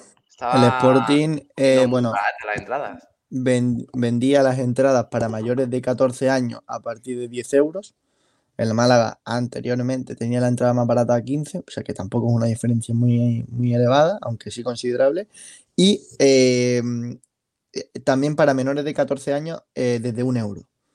Entonces, bueno, pues también para fomentar, me imagino que eh, los más jóvenes, los más, los más niños, pues puedan ir al estadio. Creo que además el Sporting, que ahora mismo no sé a qué hora, juega, pero también tenía un, tenía un buen horario y evidentemente viendo lo que se juega, pues querían que, bueno, para aprovechar ese día, eh, ese día tan familiar para que para llenar el estadio lo este máximo sábado, posible. Este sábado va a ser frenético, ¿eh? porque creo que, eh, Salvi, has dicho que a las 2 juega la Real, ¿no? A, a las 4 juega la Real contra el Fuenlabrada, ¿puede ser? ¿O contra el Ah, pues, pues eh, a la misma hora, este sábado a las 4 de la tarde, Huesca Sporting. Madre mía. Ese, bueno, es que claro, el partido, eh, eh, estas, eh, esta iniciativa era para el siguiente partido del Sporting en casa, que si el siguiente juega contra el Huesca afuera será para el, para el otro. Que es la lo lógico. hora, también te Fuenlabrada, digo, Pablo. Sí, dime.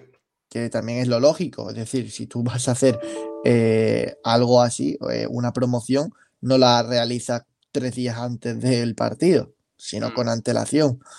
Pero bueno, ya sabemos cómo funciona el Málaga, ¿no? Bueno, bueno, no- nos, Pablo. da, nos da algo este fin de semana, Por si fuera poco, sí. te- bueno, creo que ibas a decir quizá lo mismo. Sí, a la sí, misma sí. hora juega la Morevieta, ¿eh?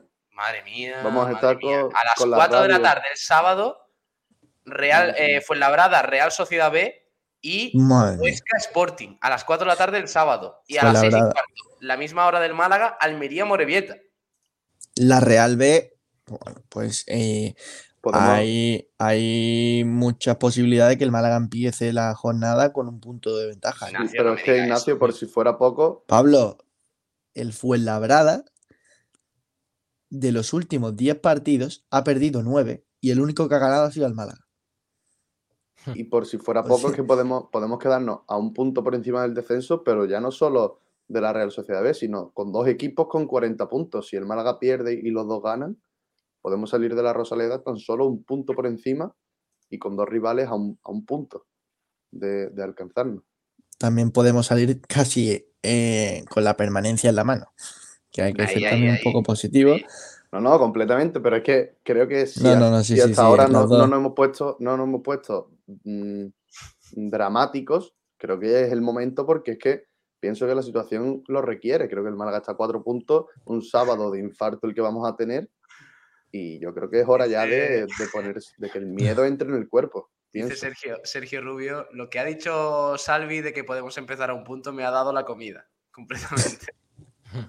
Bueno, bueno, es Es que yo, verdad, yo es no, yo, yo no contaba eh, con, con ese partido justo antes de, del nuestro, pero bueno, esperemos que no le pongan el resultado a los futbolistas y que salgan eh, a comerse el campo. X Pablo 87, es que como gane la Real B se pone a un punto yo no sé cómo afrontaría ese partido. Francis Rumbamor, yo mira si estoy nervioso que para el sábado eh, no me da la, no me, no me dé la murga, la muela que me dolía, me la saqué ayer y ya voy con todos los ánimos a darlo todo. Qué grande, Francis. eh. Ma- Manuel Heredia aquí en el Málaga no le marcaba un gol ni al arco iris de Borja Bastón. Marva. Guada, la canción archirrepetida de cada verano, La venta de Horta. También es verdad. Victorus 3, eh, llevo toda la mañana para sacar la entrada del fiel malaguista y es imposible. Imposible. Y bueno, he querido ver el horario de, de las taquillas y o yo lo he mirado muy mal o el Málaga no, no lo pone. Así que, No hay horarios para. Ah, para las taquillas presenciales. claro, para, para intentar ir al estadio y, a- ir y sacar la entrada de manera presencial. Si no se puede de manera online, habrá que buscar otra Pues, solución. Decía Camperito Malagueño, hoy voy a por mis entradas a la Rosaleda, espero que pueda comprar un par. No lo sé si estará abierto entonces, ¿no? Sí, De todas que formas, eh, yo sé que con el tema de los abonos decían que cuando hubo toda, bueno, pasó algo similar, abrieron las taquillas de la Rosaleda y, y- y era de manera intermitente, es decir, no, no se paraba, eh, no, no estaban cerradas ni, ni a la hora de comer, creo que era desde las 10 de la mañana hasta las 6 de la tarde. No creo que siga así, pero bueno, si alguien quiere pasarse a las 5 de la tarde por allí, por el Estadio de la Rosaleda, intentarlo, Sí, pues, sí, a ver si tiene nos estáis escuchando y tenéis, os ha pasado algo similar a lo que estamos hablando, eh, contárnoslo, porque mira, por ejemplo, dice Antonio Mateo, eh, para los que están intentando sacar las entradas gratuitas, que lo hagan desde el PC, o sea, desde el ordenador, porque desde el móvil es más complicado. Yo lo he intentado ahora mismo y es imposible. Miércoles y jueves, dice Marvaguada, con DNI y abono. Sí, porque se y supone que mañana. Y horario, dice taquilla de 9 a 6 de De la 9 a tarde. 6 de la tarde. Bueno, pues sigue entonces. Bueno, miércoles es hoy. Miércoles Y y, Pablo, claro, miércoles y jueves, sí. Yo con, con esta nueva iniciativa del Málaga, que mm, realmente me parece que está muy bien por la situación por la que pasa el club, creo que también es una situación eh, especial quizá por el Día de la Familia, pero creo que eso puede ser un poco mm, pan para hoy, hambre para mañana. Creo que eh, a lo largo de la temporada se han llevado a cabo muchas iniciativas en las que prácticamente se ha regalado las entradas al público en general. Y vale, el Málaga siempre tira mucho de, de que somos una ciudad grande, con muchos habitantes y que tenemos que tener muchos abonados, pero creo que iniciativas como esta, que como digo, me parecen bien, porque al fin y al cabo, si no, no, no atraes a la gente, pero que a muchos abonados de cara al futuro, próximas temporadas, quizá lo eche para atrás, porque es que eh, si te pones a hacer cálculos, eh, comprando entradas, ya sea en el Burger King o, o, con iniciativas de entradas a 5 euros, a 7 euros, creo que eso puede echar para atrás muchos abonados de cara a próxima temporada y luego pues echamos en cara al, a la afición eso, eh, es el tema de que no se abone, pero es que también iniciativas como esta y muchas que se han dado a lo largo de la temporada, creo que también pueden echar para atrás en, la, en el aspecto económico a mucha gente. Hombre, hay que, hay que saber que las entradas, por ejemplo, del Burger King, eh, no es una promoción que haga el Málaga, que me imagino que también. Eh, esas entradas las compra el Burger King. Entonces, bueno, ahí el Málaga tiene poco que decir. Eh, la oferta la, hacen ellos y, tiene poco que decir, pero es verdad que se han hecho, de, creo, bajo mi punto de vista, demasiadas promociones, demasiadas ofertas que al final pues cansan al abonado, cansan porque creo que una vez más se siente, bueno, pues y, y, ojo que esta a mí sí que me parece bien, porque ahora sí que hay que llenar el estadio sea como sea. Es un partido clave pero claro, el problema es cuando ya a lo largo de la temporada, cada semana, hemos visto una oferta distinta para intentar tapar las vergüenzas de una campaña de abonados que ha sido un auténtico desastre. Sí, sí, sí, sí. Dice, decían por aquí que no superamos ni los 20.000 el sábado. El sábado el Málaga, yo creo, o sea, pero la Rosaleda va a llegar a los 27.000 seguramente. 26 mil. No sé si, no 26 mil, sí, sí, sí, sí. Yo no sé si estáis conmigo, pero, pero Pablo, si no, no sé si pensáis lo mismo que yo, pero si este, si este fin de semana con esta iniciativa si se soluciona, porque entiendo que también el hecho de que online no se puedan adquirir entradas ahora mismo puede que eche a la gente para atrás, pero entiendo que eso se va a solucionar. Con eso en la mano, yo creo que si el Málaga con esta campaña no es capaz de alcanzar los números que ha dicho Ignacio, creo que, que sería para, Sí, para pero- reflexionar, ¿eh? También os digo, eh, aquí hay un problema y el Málaga tiene un problema muy serio con el, tema, con el tema de reventas. Y hay mucho listo, seguro, mucho listo, y más de uno, eh, que va a aprovechar esta promoción para tener una entrada gratuita y lucrarse de ella. Es decir, es, con esa entrada después veremos mucha gente en la puerta del estadio preguntándote eh, de camino a, a la puerta a la que tú vas si quieres una entrada por 5 o 10 euros.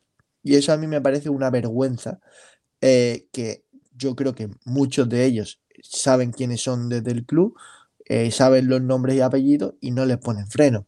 Pero Ignacio, Entonces, claro. yo- Bueno, sí, sí, ¿Qué termina. quieres, que termina. te, di- qué quieres que te diga? El otro día, eh, el Málaga estaba regalando también muchas entradas a equipos de fútbol base, que me parece genial. Una, eh, mm, una apuesta por la que eh, yo le doy todo mi apoyo, eh, pero eh, después vemos a chavales de esos clubes que no quieren entrar al estadio vendiendo su entrada en la puerta. Y a mí, ¿qué quieres que te diga? Mm, me hierve la sangre y muchas veces no hemos visto una entrada mayor por eso, porque por ejemplo el día contra, la- contra Las Palmas, que el Málaga metió a 22.000 aficionados en el estadio, no, no fueron ve- 30.000 por esto mismo, porque muchos ven- venden su entrada, eh, la revenden o hacen lo que sea. Y para mí eso es un problema muy serio que hay aquí y Sí, seguramente sí, que si tendrá a muchos comprar una entrada de reventa, para eso comprarla en la taquilla, macho. Que están a, a 10-15 euros, me parece, las entradas normales. Pero Pablo, hay, hay gente que ve la, la- la cola y dice, pues, o incluso si, me imagino que la- estas entradas se van a se van a, a- van a ver, eh, o se va a colgar el no hay billete seguramente de aquí al viernes. eh, ¿y qué, qué pasa? La gente que quiera entradas va a ir y muchos de ellos se van a lucrar de ellos, seguramente. Pues vaya. Y, eh, y- y cualquiera que haya ido más de dos partidos lo sabe. Digo adiós con la manita a Salvi, que se tiene que marchar. Adiós, Salvi. Adiós, chicos, un abrazo. Un abrazo. Decía también por aquí eh, eh, Marva Guada, no sé cómo no sé cómo lo veis, no se llena porque no van todos los abonados. Ya pasó contra el Eibar y el Valladolid. Bueno, eso es ot- otra cosa. A lo mejor eso cambia, ¿no? Este fin de semana, ya que regala una entrada, a lo mejor se animan un poco más, ¿no? Hombre, y al ser, y al ser de los últimos partidos, me imagino. Pero de todas formas, que, que falten 1.000, 2.000 abonados es lógico. Pero en un estadio de 30.000, Sí. que falten 2.000, vale. Pues bueno, pues son 28.000, ¿no? En fin. Decía X Pablo 87, Ontiveros, hazlo. Buldini, hazlo. claro, es que ya tenemos que estar. Adrián, Adrián González también, hazlo. Hazlo. O yo qué sé, o hazlo. Sandoval, Sandoval. no entrenes al equipo. Eh, X Pablo 87, el sábado me va a dar algo y como ganes nos ponemos a un punto y visitando el campo del Tenerife.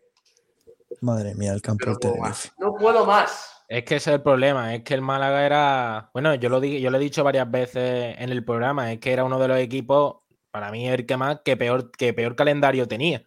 Porque cuando a la, a la- la Real Sociedad le venían rivales que podían ser más asequibles para conseguir una victoria, el Málaga te viene el Oviedo, Oviedo que se está jugando entra en playoff, después te viene el Tenerife que está cuarto en la clasificación mirando a Girona de reojo, era, era, era complicado.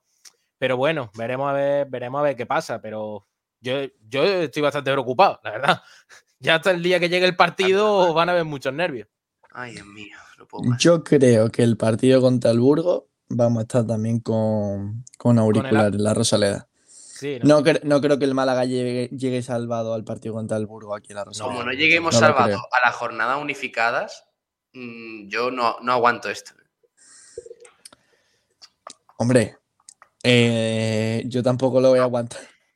Pero, pero bueno, es que yo creo que es lo que hay. Eh, yo veo muy complicado que el Málaga gane los dos part- los últimos dos partidos. O sea, esto, tanto Tenerife como, como Oviedo. Muy complicado. Ojalá me equivoque. ¿Eh? Pero yo me parece que no va a llegar a penúltima jornada con los deberes hechos. Ojo, me encanta, me encanta este usuario. Mi cuenta de Club de Fans, eh, que ya es oficial. uniros, uniros a la batineta, tío. Es que es- Ojo, ojo, sale, sale guapo, ¿eh? Sí, sí, sí. Esta foto va a hacer unos cuantos años ya, pero Sin perilla. esta esa foto es cuando, cuando era un- cuando era un Juan Durán de la vida. Sí, sí, sí. Manu, Manuel, que también comentaba, señores, que el Málaga va a ganar el sábado, hay que ser positivo, AUPA Málaga. Esperemos que sí. Ojalá. Ojalá, de verdad. Es que, es que ganar el sábado, claro, eh, mientras que empatar, eh, perder, es, es un paso ahí en falso, dependiendo de lo que hagan los demás. Ganar es media permanencia. Y lo que supondría, a lo mejor los demás ganan y seguimos a cuatro, pero lo que supone Claro, pero anímicamente, anímicamente y que, y que es uno de los partidos más complicados de- del calendario que tiene el Málaga, porque, a ver, el Burgos, mm, nos guste o no, digamos que la segunda división es muy complicada y tal, que cada partido es muy difícil, el Burgos va a llegar sin nada en juego y eso se nota, eso se nota. sí. Ah. es la Rosaleda, Un Burgos que no metió tres en su campo, por cierto. por cierto. Pero, sí, bien que esperemos pero- que, que venga aquí más relajado, ¿no? Decía también Marvaguada, sí, Salvi, se ha hablado varias veces aquí, conozco muchos abonados que no van porque están muy quemados. Pues entendible también, pero bueno, es que ya que estamos en el final de temporada, pues vamos a intentar apoyar. Si no, el año que viene me parece que no se va a abonar nadie. ¿Cómo descendemos? ¿Cómo descendemos? Madre mía. Eh, Pepe Nieves pregunta, ¿101 no dará el playoff del malagueño? Pues me parece que sí, ¿no? ¿O quién Los que da? lo que lo vamos a, federación. los que lo vamos a dar somos nosotros. Nosotros, por supuesto, por radio, pero por eh, imágenes me parece que lo da la federación. Pero bueno, Sí. ya os informaremos de, de este- De hecho, vamos a estar allí. Sí, sí, sí, Tanto. Sergio, hombre, tanto Sergio como yo estaremos dando el callo. Madre Qué día mía. se viene, ¿eh? Por la mañana a las Uf. 12, Marbella, Almería B. Uf, Y a las 6 de la tarde, Huetortájar malagueño, que el Huetortájar ya se ha encargado de darle un poquito de salseo al partido Sí, con ese sí, sí que sea. Bueno, por cierto, esa es otra. Eh, ir a la Rosaleda te cuesta 15 euros, ir a ver al malagueño 11. Nada, O sea Nada, que eso me que- parece, me parece lamentable, pero bueno. los precios son, son un robo, son un robo. Que lo flipas, decía, yo con que llegue a los 20.000 ya me conformo. Hombre, no, eh, hay que ser más ambicioso. un poquito El más. regalando entradas. hay Hombre, que, son, que mínimo 20 ya son 13.000 a- eh, abonados. Hombre, mínimo, mínimo, mínimo, mínimo eh, llegar a la cifra de los 22.000 de 200, 300 que fuimos contra Las Palmas. Eso mínimo. A partir de ahí, hombre. Y por cierto, parece, parece, lo han dejado caer, que va a haber tifo. Así ¿Ah, que sí, eso parece ser. Así que bueno, va a haber un colorido especial en la Rosaleda. Mar Baguada, el sábado podríais meter en directo a los reventas. Sí, claro. Sí. Los reventas eh, tienen una cualidad que normalmente no se sabe quiénes son. o sea, quiero decir, a simple Por- vista, Por lo que sea. a simple vista es complicado. Y si vas con una cámara, pues más todavía. Sí. Eh, José Avilla dice: Hola, buenas tardes. Por decir algo, me sobra una entrada de fondo alto. Si alguno, eh, si alguno se viene, me lo de- eh, decídmelo. Dice mm, José Avilla. Pues, pues mira, si queréis contactad, con- contactad perdón, con, con José y, y podéis ir a- al partido. Esto no es, esto no sería reventa, ¿no? Esto es vamos a aprovechar la entrada. No, Esto es eh, no dejar ni un asiento vacío. Claro, claro que sí. Si, por ejemplo, Sergio Rubio está en su casa y dice, oye, pues quiero ir, pues José le sobra una entrada. Ahí lo tienes. Hombre, En fondo alto, pero bueno, la Rosaleda se ve bien en todos lados. hombre. Sergio Rubio, la venta de entrada está suspendida ahora mismo. ¿Así? ¿Por qué? Sí, sí, por eso mismo. Ah, porque pues está colapsada. Sí, Sí. porque por el tema de que se habrá colapsado o alguna, alguna cosa así. Mi cuenta de Club de Fans dice, hablad con la peña, come pipas o benamiel. Y os gastáis 8 euros y no seáis tiesos. Y por 2 euros más te bebes dos cervezas en la previa. La peña Benamiel y eh, la peña come pipas. También Buen plan eh, ese. venden todas. Buah, madre mía. Es que eh, ir a un partido con una peña así en plan eh, buen rollo, eso está bien, eh, eso está guay. eh. Así se disfruta bien el fútbol también. Eh, José dice, ahora mismo las taquillas de la Rosaleda están solas, según me dicen. Bueno, pues mira. Si estáis cerca, aprovechadlo. Faliabo, eh, que, están los eh, que están los partidos contra el Burgos, que no se juega nada, y contra el Lugo, que tampoco se juega nada. Entonces vamos a calmarnos, que son seis puntos que nos daría la permanencia. Sí, bueno, Sí, pero tampoco que- te puedes fiar de que el Málaga vaya a puntuar contra el Burgos y el Lugo, que además el Lugo es fuera de casa, que tampoco es que tengamos lo- las mejores estadísticas fuera de casa. y allí complicado. eh. O sea que. Y después, Pablo, perdona, et- a- estábamos hablando de la Real Sociedad y Amorebieta, pero también, desde mi punto de vista, eh, habrá que mirar también un poco al Sporting, no, por, no, porque, no por el tema de que pueda peligrar el Málaga ni, na- ni nada por el estilo, pero sí que es verdad que le, que le viene un calendario bastante cargadito. ¿eh? Girona, Las Palmas, el Huesca fuera y el partido más asequible es contra el Fuenlagrada, que es fuera de casa. Pero bueno, la llegada del Pitu Abelardo ha Qué creado miedo. mucha esperanza allí en Gijón. Qué miedo. Bueno, Pepe Nieves dice: Yo apuesto por salvarnos, pero perdemos Tenerife y Oviedo, ganamos Lugo y Burgos. A ver, eh, Pepe Nieves, es que mm, a mí me da algo. eh. Sería, Tenerife y Oviedo, es que no Serían el descenso, ¿eh? mm, serían seis puntos más. Yo no sé si nos da. No, no, yo creo que sí nos da. A ver si nos da, si nos da, pero nos da, sí nos da. llegaríamos al partido contra el Burgos después de perder estos dos casi en descenso. Y mirando de reojo a lo que hagan des- no, no, casi no. Casi no en descenso. Pues ahí, ahí, ¿eh? Porque yo mm, Hombre. veo, veo capaz a la Morevieta a la Real B ganar dos partidos en estas últimas cuatro jornadas. ¿eh? Es que, es que son dos equipos que eh, contaban con ellos y que no, no pierden nada. O sea, es que eh, le, han- le hemos dado vida extra durante toda, todo este final de temporada y que van a salir sin nada que perder. Yo creo que los equipos, dice Alfonso Ruiz Recio, que lleguen en puesto de descenso a la penúltima jornada son los que van a descender. Uf, Pues. Cálculos no me, no me gustan nada. ¿eh? Sergio Rubio, estamos haciendo pandillita para ir a Lugo. Bueno, eh, a mí si me si- os reísteis, yo estaba mirando vuelos a Lugo y en un, en un, en un blanquiazule y claro, por tenerlos ya me salió más barato. Ahora, todos Ah, los ¿ya- que has ahora. No, no, no, mentira. Vale, vale. Bueno, pero, pero no lo descarto. Vale, vale, vale. Francis Rumbamor dice, el que esté muy quemado que se eche cremitas. Vale, vale. Perfecto, Francis. Eh, Xpal87 que propone, lo bonito sería el himno a capela. Se va a intentar, eh, de momento, eh, como, bueno, el- lo que se ha promovido sobre todo en redes sociales es eh, el llevarse la camiseta blanca y azul y eh, un corteo que se va a realizar desde La Roca, desde la barriada de La Roca, hasta el Estadio de la Rosaleda. De momento eso, y bueno, seguramente también sea himno a capela. Se va a intentar hacer de todo para, para marcar el primer gol desde la grada. Ay, Dios mío. Bueno, ahora enseguida mm, seguimos leyendo comentarios. Preguntaba X Pablo 87 ¿dónde pone que habrá tifo? Bueno, se mm, lo han dejado caer en, redes sociales algunos miembros de, Fondo Sur.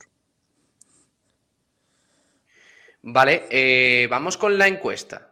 Eh, esto más un poquito a nivel deportivo, a nivel de, de lo que puede sacar el próximo sábado Pablo Guede, porque claro, recordemos que eh, Scassi se perdió el partido en Gran Canaria por la roja que vio contra el Eibar. Pero parece que a Pablo Guede le gusta Scassi como central y, todo apunta que el Málaga en la Rosaleda va a jugar con cuatro defensas en vez de cinco. Ese experimento raro que hizo Pablo Guede que no funcionó en, Gran Canaria. Por eso os preguntamos, si vuelve el Málaga a la defensa de cuatro con Scassi de central, ¿a quién quitaríais? Porque alguno habrá que, quitar. ¿A Lombán o a Peibernes? Que está regular, está llegando el final de temporada quizás un poco, un poco errático. Eh, ¿Cómo lo veis, chicos? Yo lo, yo lo tengo clarísimo. Piber fuera. ¿En serio? El de hecho, el otro par- el partido de Lombard me pareció muy serio el otro A día. mí- Y Yo estoy un poco, perdón, Ignacio, estoy un poco contrario en eso porque a mí, sinceramente, ni el partido de, de ni el partido de Lombard me gustó. Pero el partido de Peiben fue muchísimo peor que el de Lombard, no por nada. El, ya, ya yo creo que en la primera parte, el caño que intenta hacer, creo que fue después de la jugada del gol, eso ya yo creo que ya fue, bueno, ya le condenó a, a- para mí, ya en mi decisión de cómo podía ser el, eh, cómo podía, si podía mejorar o no según fueran transcurriendo los minutos, esa jugada ya a mí ya, ya le, a mí ya para mí, Peiben ya, ahí ya quedó condenado, como se suele decir. Y ya yo ya dije, "Uf, es que este central ya en la recta final de la temporada, cuando debería de ser donde tiene que estar mejor, pues bastante mal. Vaya, el partido contra no Palmas qué- fue desastroso por su parte. ¿Por, por qué dudamos tanto? A ver, entiendo, ¿no? porque es un jugador que ya tiene una edad, que, que físicamente pues da para lo que da, pero es que a mí cuando ha jugado Lombán me ha gustado. Ha Claro, tenido. No ha parecido mm, que haya dado mal rendimiento, sin embargo, con Payburns recuerdo muchos fallos. Posiblemente eh, haya tenido muchos más errores de bulto Pavers que Lombard. Y aquí a Lombard, y me incluyo, le hemos querido retirar desde hace bastante tiempo. Y posiblemente esté en mejor nivel y tenga mejor nivel de aquí a Lima que Pavers. Por eso yo creo que para el próximo partido tiene que jugar Lombard sin ninguna duda. Pero mm, bueno, es que claro, eh, hay que, también tener en cuenta el ataque del, rival y ellos eh, son, eh, bueno, es un equipo que pone muchos centros laterales y que está Borja Bastón, que otra cosa no, pero por arriba va, bastante bien. Entonces, bueno, pues poner a dos centrales contundentes como puede ser Scassi Lombard, yo creo que sería una gran opción. ¿Cómo lo veis los que estáis en el chat aquí en directo? Mojaos. Quiero, quiero ver qué, qué opináis. Así, nos gustaría también tener un poquito de, de, de- de temperatura de lo que opina la, la afición del Málaga. Yo voy a votar, ¿vale? Esta es mi cuenta particular, la que veis en Ojo. pantalla en el streaming. Eh, todavía no he votado, yo voy a votar eh, si el Málaga vuelve. La pregunta es: si el Málaga vuelve a los cuatro defensas con Scassi, ¿a quién quitarías? Yo quitaría. A ver, creo que va a jugar Payverns, ¿vale? Con Scassi. Porque me parece que Pablo Guede lo tiene claro. Pero yo quitaría a Payverns. Ojo, ¿eh? 25 Pues votos y está muy igualado. El 52% de esos 25 votos opina que hay que quitar a Lombán. El 48% restante a Payvens. Por tanto, hay que quitar a Lombán, según la opinión de- del malaguismo. Uf, qué susto, ¿eh? De todas formas, eh, ninguno de los dos, eh, bueno, eh, a lo mejor Lombán sí que últimamente estaba teniendo buenos partidos, pero ninguno de los dos me lo quedaría, me quedaría para la te- próxima temporada. Lombán acaba contrato y Pérez ha demostrado ser un defensa que no da garantías. Y el Málaga tiene la gran suerte de contar con Juan de que esperemos que se recupere de una vez y con Andrés Caro, con esos dos centrales, tenemos que empezar a crecer. Eh, tenemos dos puestos en el central izquierdo que solo pueden sumar. Y tanto Peiber como, como eh, Lombán creo que han cumplido ya una etapa y, y no me quedaría con ninguno de los dos de cara a la próxima temporada. A ver, he retuiteado la encuesta, ¿eh? Eh, quiero votos, quiero votos. Quiero que eso llegue a 50 por lo menos. A ver qué opina, qué opina la gentecilla. De momento, según la mayoría del malaguismo, en esta encuesta tipo CIS, pero más realista, eh, hay que quitar a Lombán. O sea que la pareja de centrales contra el Oviedo sería Scassi, Payverns y Genaro en el medio campo. ¿Entendemos? Sí, sí. Dice por aquí en el, en el chat eh, que lo flipas. Yo no he votado ahí, pero Payverns que no vuelva a jugar. Prefiero a Ismael Casas. Ismael Casas de central, bueno. No, no lo ha hecho mal ahí. Es que yo lo prefiero a Ismael Casas de central que de lateral derecho, de hecho. Yo no lo prefiero en ningún lado. No, y me duele decirlo, eh, lo- de verdad, pero creo que no, no tiene nivel eh, para casa para estar en el Málaga. Pues seguramente juegue. No, juga- Bueno, por cierto, habrá que acordarse de Manolo Gaspar.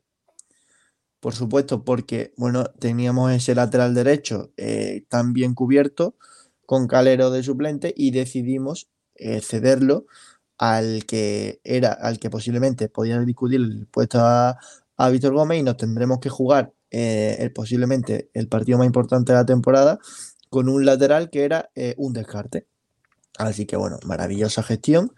Y por supuesto con dos centrales que, que, que uno va a tener que ser un parche y el otro un jugador que está a punto de retirarse. O sea que maravillosa gestión de, de la dirección deportiva en este aspecto. Pues la verdad es que sí. Eh, y Calero chupando banquillo casi en el Alcorcón, ¿no? Bueno, no sé si chupando banquillo, pero en segunda RFF y yo creo que no, no ha podido demostrar lo que, lo que de verdad puede demostrar él, eh, porque en un equipo en el que no hay nivel no puede sobresalir. Y aquí creo que, te- que iba a jugar más minutos y que iba a tener mucho más reconocimiento. Pero bueno, no sé de quién fue la idea, pero sin duda se lució. X Pablo87 dice: Peyverns va a jugar con Scassi. Eh, Pepe Nieves lo tiene claro, dice: ninguno de los dos me gusta. O sea que. Así está la cosa. Y tenemos tres centrales, o sea que calculad. A ver, Pito, pito, gorgorito. Pablo eh, también preguntaba: ¿Javi Jiménez juega el sábado? Yo creo que no. Yo creo que lo está firmando. Sí, porque no ha puesto signo de interrogación. Así que. Yo, yo Ah, creo que tiene, Jiménez. tiene sí, sí, lo ponía aquí, información, lo ¿eh? ponía aquí, lo, lo ponía aquí Ah, abajo. Ah, bien, Ah, bien, sí, sí, bien. es que se le ha olvidado el, el signo de interrogación. Eh, yo creo que no juega, porque mm, hoy no ha entrenado tampoco y veremos si lo hace mañana. Pero de momento físicamente no parece que no va a llegar. O sea que, pero bueno, el lateral izquierdo, ya digo, no es el, no es el problema principal que tiene el Málaga ahora mismo. Si tenemos a un tío como es Ryan Cufré, cedido de un equipo de primera división, y, y hay que estar pensando en el lateral izquierdo, pues apaga y vámonos. Es que dice también Sergio Rubio. Yo he visto el carrilero zurdo del Oviedo que se llama Pierre. Sí. Pierre, eh, ¿No es Mier? Mier, ¿no? Con M. No, no, no, es Pierre, es Pierre. Ah, Pierre. Y dice Sergio Rubio, y a Ismael Casas lo va a dejar embarazado. Favor. Pues es un futbolista, creo que el año pasado estaba en el Sabadell y que ha mejorado muchísimo, ¿eh? O sea que, bueno. eh, Lo que tenemos que mm, tener en cuenta, Ignacio, es que quien juegue en la banda derecha, eh, por delante me refiero, como interior o extremo, tiene que ayudar mucho a Ismael Casas. totalmente. Si juega Yo te- Casas. Yo tenía la esperanza de que jugase Jairo, eh, pero porque Jairo en ese aspecto creo que, que ayuda muchísimo y que ha mejorado bastante en este, en este segundo tramo de temporada, pero con la lesión, bueno, pues habrá que optar otra vez por los vadillos. Ojo que, que el- el- en el programa de ayer, que por cierto no, no lo hemos podido emitir ayer en directo, pero esta tarde va a estar disponible en nuestra cuenta de YouTube, en Evox y en Spotify, que tuvimos un programa con la grabación y en fin. Pero bueno, ahí va a estar disponible el análisis del partido contra Las Palmas. Eh, Kiko proponía, claro, no- se puede porque Luis Muñoz tiene dos partidos de sanción por, por esa expulsión que vio contra el Eibar. Pero Kiko proponía a Luis Muñoz de lateral derecho, si, si estuviera disponible. ¿Veis esa incluso- posible? O incluso Andrés Caro. Eh, quitando que no se puede porque está sancionado, pero eh, volviendo de una lesión sin todavía haber tenido minutos, ¿creéis que Luis Muñoz podría haber sido titular este sábado? Ni de en el lateral derecho.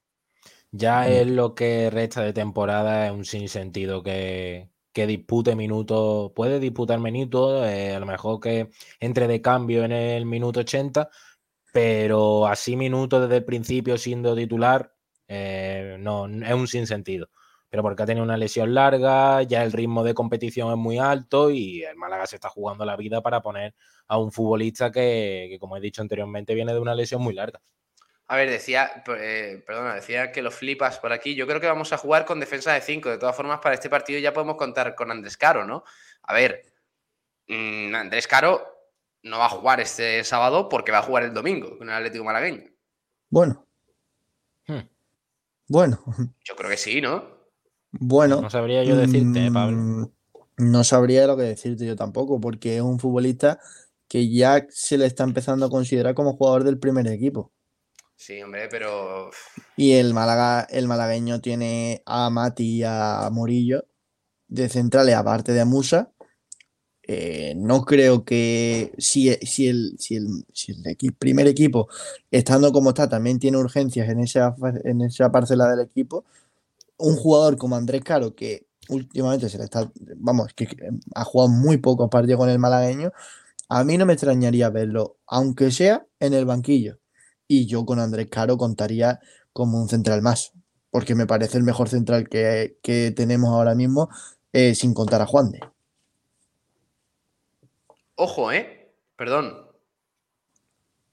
Eh, No me asustes. cambio importante en la encuesta. Ojo, Esto, lo eh, fuera Payburns. sabía yo que la clave era, era retuitear. 35 fuera. votos, ¿eh? 10 votos más. A ver.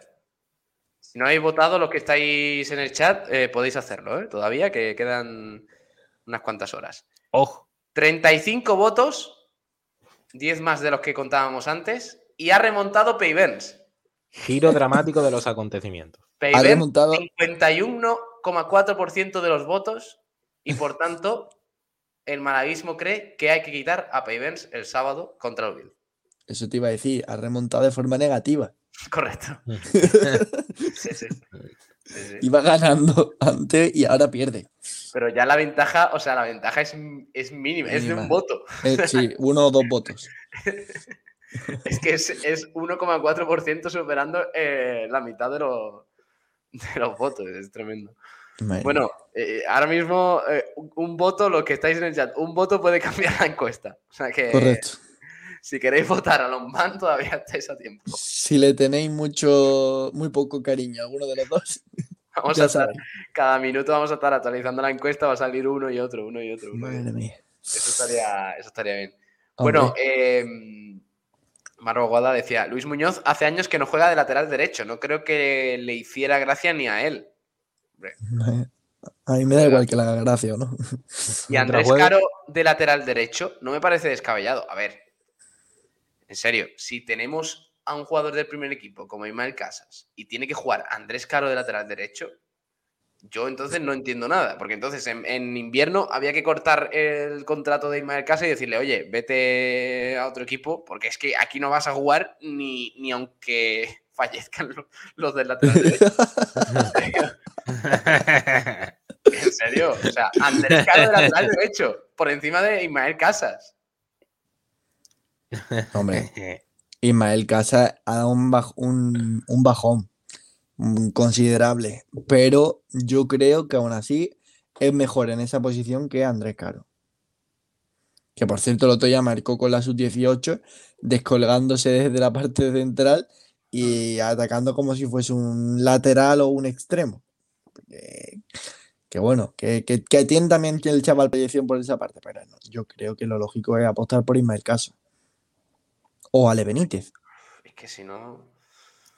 En Murillo y Andrés eh, jugaron el partido contra el Jaén, ¿no? No sé, no, sé si jugó Andrés Caro. Murillo seguro.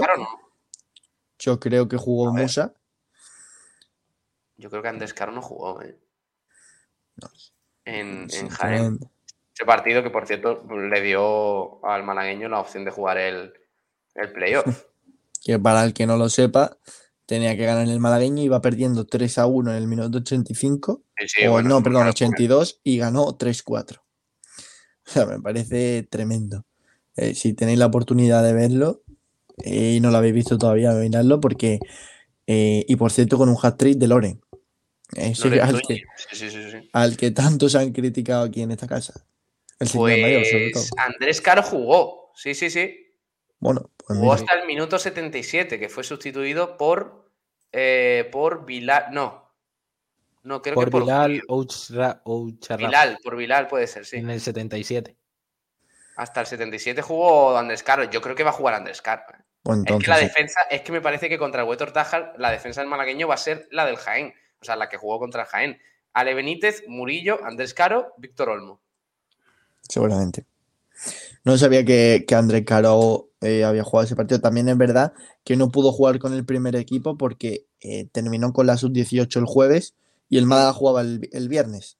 Es decir, que también puede ser para que siguiese teniendo minutos. Pero bueno, si, si disputó el último partido de titular, entonces ya cambia la cosa. Eso es, eso es a tener en cuenta, ¿eh? porque yo creo que si se le ha tenido en nómina, digamos, para el malagueño, obviamente, porque el chaval es juvenil todavía, em, para ese partido, me parece que para el playoff va a jugar Andrés Caro con el malagueño. ¿eh? Pues sí. Entonces, si juega con el malagueño, no va a jugar este sábado. Es que no, no puede Pero claro, aquí hay. No, los dos partidos no los puede jugar, pero. Eh, o sea, poder puede, quiero decir, pero físicamente sería, sería complicado. Pero aquí lo más importante es el primer equipo y si hay urgencia en esa parcela y Andrés Caro tiene el nivel, yo no me lo pensaría. Otra cosa es, por ejemplo, el caso de Loren Zúñiga, de quizás Víctor Olmo, que son jugadores que a lo mejor eh, no han tenido tanta asiduidad con el primer equipo, que mm, hay, menos urgencia en esa, en esa parcela. Y bueno, eso es otra cosa, pero un central que nos podemos llegar a replantear si puede ser titular o no, porque entonces, por, esa regla de dos, ¿por qué no bajan Kevin y, Roberto? Sí, sí, sí. Bueno, decía mm, Alfonso Ruiz Recio por aquí, por favor, no nos despistemos con el Atlético malagueño, cuidadín. Sí, sí, sí. Yo quiero a Genaro de mediocampista y después hablamos. Es que yo creo que precisamente ese fue el fallo principal de, de la semana pasada contra Las Palmas, que optó Guede por, Genaro de central, defensa de 5 y, ahí perdimos un poquito el norte. Pero, pero bueno, eh, que lo flipa. Si el malagueño no sube, da igual. Si nosotros bajamos, da igual. A ver, no da igual, obviamente, que nosotros, o sea, que el primer equipo baje, pero tampoco da igual que no suba el Atlético Malagueño. Hay que priorizar, pero. Hay que priorizar, pero el, o sea, el ascenso del Atlético Malagueño es una obligación. Sí, totalmente. Y, y el, eh, eh, perdón, la permanencia del Málaga no es que sea una obligación, es un deber, es una necesidad, como queráis llamarlo. completamente. Pero bueno, ya veremos. En los próximos días hablaremos un poquito más de, del Atlético malagueño, de ese partido que viviremos aquí este sábado, o sea, este domingo, perdón, a las 6 de la tarde en el Muñoz Pérez de Estepona, Huetor Tájar, Atlético malagueño. Partidazo. Madre mía, qué pueblo. Ya, ¿eh? Y ya para. Uf, es un pueblo fantástico, lo sabes. Es una maravilla. O sea, lástima que no vais a poder ver eh, la chorraera. Pero Ay, es, cierto, es cierto. pero. Sí, sí. Bueno, eh, ya para terminar, sobre a- algunos comentarios que teníamos por aquí. eh, el tema de la encuesta, Peivens Lombán dice: un malaguista cualquiera, es que vaya dos. Punto suspensivo, no, no responde directamente. Espeto Patronus a Lombán dice: Álvaro López, Caro y Escasi, con Genaro por delante. Uf, Dice Álvaro, eso no está mal. lo, lo más ofensivo posible. Sí, sí. Chris, eh, nuestro compañero Chris de, de dice, he votado a Lombán, pero no tengo claro, la verdad, Lombán tiene poca velocidad, pero Peivens ha tenido sus fallos. Pienso que Peivens es un gran central que se encuentra en la dinámica que tiene el equipo, que no le salen las cosas. Es verdad le- le- que Piver también tiene mucha velocidad. Bueno, sí, sí, sí. Eh, y sobre la iniciativa del Málaga de las entradas, eh, respondía Dani Ramírez, buenísima iniciativa, es el partido más importante de la temporada. Chris, siempre es bueno hacer algo para los aficio- aficionados más fieles del club. Quizá en esta situación en la que está el equipo podría ser clave. Un estadio lleno le puede dar mucho al equipo. Iván Anaya me parece estupendo. Así las entradas las damos nosotros a malaguistas y dejamos fuera a reventadores. El sábado a darlo todo en la grada. Respeto Patronus, todo lo que sea llenar la Rosaleda beneficiando al abonado y no promoviendo la eh, y no promoviendo la obesidad. Me parece bien. Ah, por el Burger King. Ah, Ah, macho. De verdad. Es que hay que, con, con nuestros oyentes hay que hilar muy fino. Sí, sí, sí, sí. Alejandro Luque dice sí, ya está, eh, directamente, o sea, le gusta Sí. la iniciativa. Así que nada, a ver la encuesta, cómo ha terminado. 30 a 41 votos. Uf, Y gana, gana Payvens, ¿eh? Cerramos aquí la encuesta. eh, todavía, a ver, todavía quedan horas por delante para votar, pero en lo que respecta al programa, mira, cerramos aquí la encuesta con Payvens ganando, por tanto se quedaría fuera del 11 53,7%. De los 41 votos, Lombán 46,3% y por tanto jugaría Lombán con Scassi, según es- esta encuesta. ¿eh? Así que, así que ojito al asunto. Bueno, que cerramos aquí la información del Málaga, que tenemos más cositas. Eh, Cristian González, un abrazo, crack, hasta luego. hasta luego. Adiós. Eh, Ignacio Pérez, descansa, nos vemos. un abrazo, chicos. Chao. Adiós.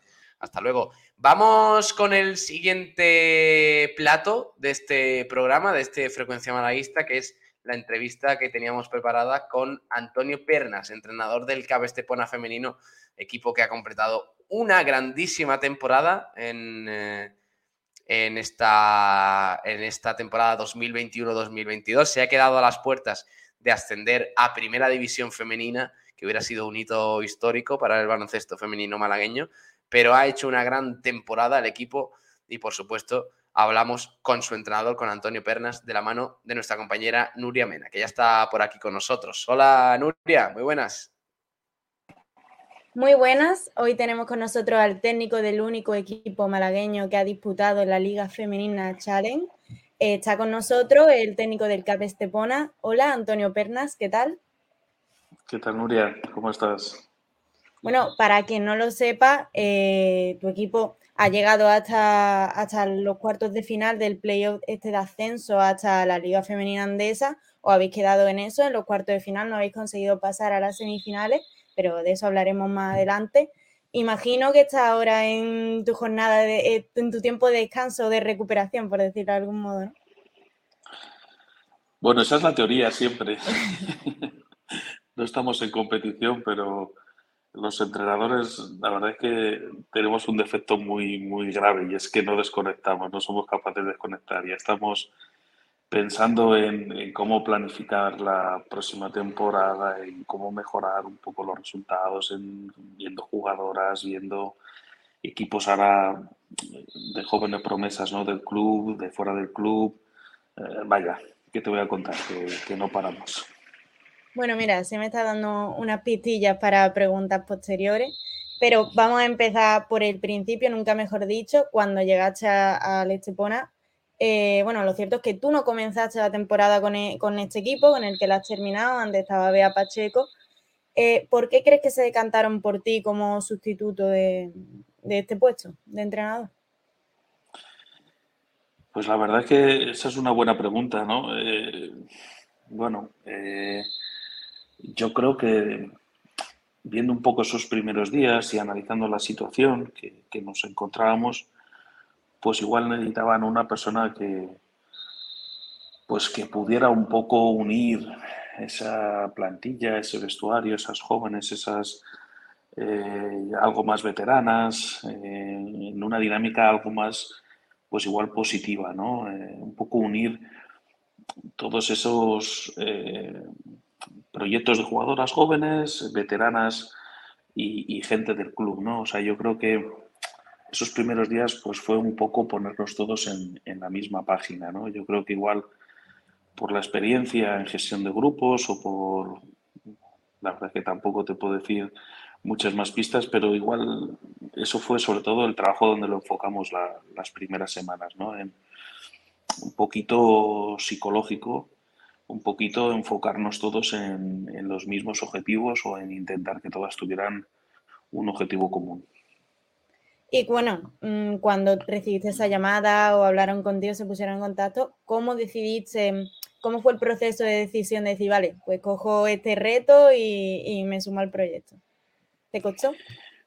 No, no me costó en absoluto y fue de la noche a la mañana, o sea, y nunca mejor dicho. O sea, en, en muy poquito tiempo, la verdad es que igual por las ganas que he tenido de trabajar, de, de- quitarme la espinita que tenía clavada de mi anterior experiencia, eh, decidí muy rápido oye, pues estoy dispuesto, me voy para allá y os echo una mano. Yo creo que, que soy capaz un poco de, de enderezar esa situación y la verdad es que, bueno, no, no me arrepiento en absoluto. Y imagino que por los resultados, sobre todo, que la, la conexión con la jugadora no costó mucho establecer vínculos fuertes, pero cuéntame un poquito cómo fue llegar eso nuevo, cuando ellas ya habían tenido una entrenadora, había, creo que fue en el quinto, cuando ya se habían disputado cinco partidos, ¿cómo fue eso, ese- esa introducción en el, en el equipo? Bueno, yo creo que, que tenían una buena dinámica de trabajo. O sea, quizá ya te digo que era un poco enfocarlas a todas en, en el mismo objetivo, ¿no? Quizás en, que no fuera tanto a nivel individual, que, se enfocaran unas en las otras, que empezaran a, ayudarse un poquito más entre ellas. Eh, quizá el que vieran que eso funcionaba y que daba resultado y que también era bueno para ellas, ya que pues también ellas tenían unas buenas estadísticas, no solo ganábamos partidos, sino que ellas también lo estaban haciendo cada vez mejor. Yo creo que hizo que el trabajo fuera cada vez más fácil, ¿no? Y que creyeran un poco en lo que les estábamos planteando. Eh, no digo que fuera sencillo, pero, pero bueno, la verdad es que, que la- las tengo que agradecer la predisposición, el, yo creo el trabajo, la seriedad y la fidelidad que han tenido con, con todo el cuerpo técnico, porque también yo creo que el trabajo también fue un trabajo físico de inicio importante, de prevención de lesiones, de, de- de, bueno, de que estuvieran cada vez mejor también físicamente, habían tenido eh, varias lesiones puntuales en la pretemporada que pues hace que te corte el ritmo, que no puedas entrenar en las mejores condiciones. Pues ya te digo, entre el, trabajo psicológico, el trabajo físico y, y un poquito los resultados, pues, pues ayudó a que, a que fueran ellas creyendo en todo lo que les estábamos planteando. Bueno, al final fue bien, habéis hecho una gran temporada, habéis quedado sexta, como digo, en, bueno, para que no lo sepan, la segunda máxima categoría del baloncesto femenino español, una categoría nueva también. Em, para poner un poco en contexto, en los playoffs los disputasteis contra el Alcobenda, en el primer partido perdisteis de 8, ya teníais esa ventaja que debíais superar y en el segundo volvisteis a caer. Eh, aún así, luego salió el, bueno, luego salió al, terminar el partido, salió el tema de eh, la irregularidad legislativa de vuestro rival, ya que tuvo, a, o sea, hay una norma que exige que tienen que haber al menos dos jugadores en formación en cancha, ellos en el partido de vuelta no lo hicieron, aún así vosotros hagasteis un comunicado y ya pues finalmente no, no habéis recurrido. Eh, pero ¿por qué no habéis recurrido? ¿Por qué lo dejaste? De hecho, felicitaste a, a los que pasaron a las semifinales, eh, asumiendo la derrota, la verdad que con bastante humildad y, y, bueno, muy bien por vuestra parte. Pero ¿por qué no luchasteis esa plaza, por decirlo de algún modo, ya que se había cometido esa irregularidad? Bueno, es una decisión de, de junta directiva. O sea, una vez termina el partido, lo que hacemos es eh, firmar bajo protesta, la capitana firma el acta bajo protesta y evidentemente hay una, cometen una irregularidad durante el segundo cuarto de tener más de, más de tres jugadoras eh, no comunitarias, extranjeras, cotonús, vaya, que no tenían dos jugadoras de formación en pista. Eh, fue durante muy poquito tiempo, entonces la irregularidad o, o, o, lo que te dice la normativa es que además también genera un impacto en el resultado que se pueda alterar o que pueda influir lo necesario. Bueno, evidentemente si, si la norma es de tener dos jugadores de formación, pues, pues evidentemente todos debemos de cumplirla, ¿no? Pero bueno, la Junta Directiva creyó conveniente esta vez no, no hacer ningún informe, eh, asumir quizás deportivamente eh, la derrota, eh, viendo un poco que, bueno, pues tampoco estuvimos en las mejores situaciones para competir ambos partidos, ¿no? Y, y bueno, dando la enhorabuena al rival, que, que, fue mejor durante estos 80 minutos y asumiendo que, bueno, que igual no es nuestro año para, para igual quemar todas las naves o, intentar ese ascenso que intentaremos en años posteriores. Y ya que fue, como dice, mmm, idea de la Junta Directiva, ¿qué tal se lo tomaron las jugadoras? ¿Estuvieron de acuerdo con la decisión? Bien, eh, ya digo que la, norma, la norma es clara de, que efectivamente tiene que haber dos jugadores de formación, pero lo que no es claro es la sanción. Es decir, puede ser desde una sanción económica hasta efectivamente dar el partido por perdido o la eliminatoria por perdida, pero no, no concurre en una alineación indebida. Es decir, la alineación de vida ya evidentemente eso sí que ya concurriría en, en, una, en una pérdida de partido y de, puntos, aparte de la económica, pero eh, la normativa no te no, no concluye en que, en que va a ser una alineación indebida, sino que puede variar desde una multa económica a esa alineación. ¿no? Entonces, eh, eh, la verdad es que está tan abierto y también el, el, tema de valorar cuál era el impacto de ese minuto y medio o dos minutos de, alineación, de, quizás no jugar con las jugadoras debidas en el campo es, muy difícil de valorar. Entonces, eh, bueno, yo creo que se hizo y se optó por la mejor de las opciones y de una manera bastante elegante, yo creo, por parte de la Junta Directiva.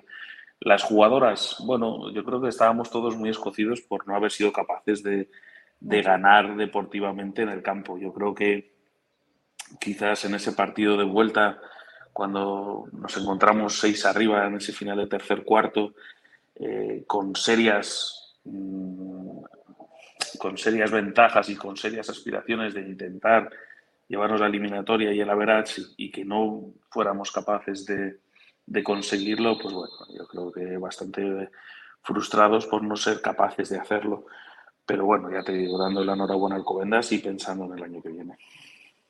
Eh, y bueno, pensando en el año que viene, como ya he dicho, la Liga Femenina Challenge ha sido el primer año de creación, el primer año que ha estado en marcha. Ahora que la conoce, que va a tener algo en cuenta eh, para las siguientes temporadas o más o menos se parece a lo que ha estado acostumbrado, porque tú es cierto que has estado siempre en la, vaya, en, en este tipo de categorías, en las más altas. Sí, bueno, es una categoría muy complicada, o sea, al final estás a un paso de dar el salto a una primera división. Y, bueno, hay una mezcla entre equipos que descienden de esa primera división y equipos que cada vez eh, se confirman como alternativas para el ascenso. La verdad es que los ascensos se están poniendo muy caros. Además que ver este año cómo, cómo asciende Barça, cómo asciende Murcia. eh, con altos presupuestos, con altas jugadoras, con unas plantillas largas y en base a una regularidad, ¿no?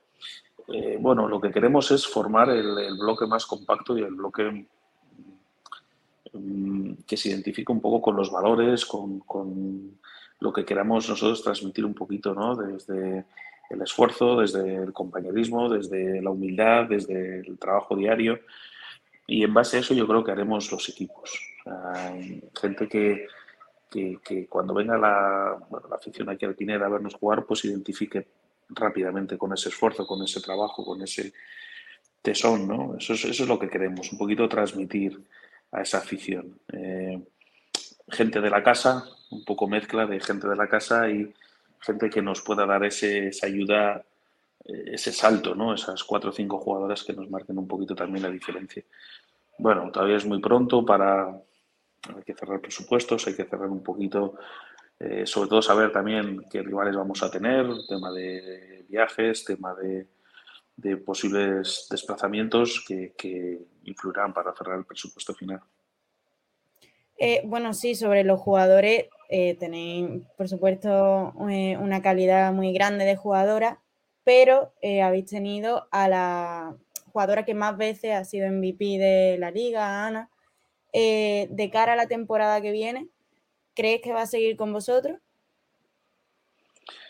Bueno, Ana, es complicado eh, retener a un jugador tan decisivo y tan importante en una categoría inferior. O sea, Ana tiene calidad para jugar en cualquier equipo de Eurocup, en cualquier equipo de cualquier primera división de, cualquier liga europea.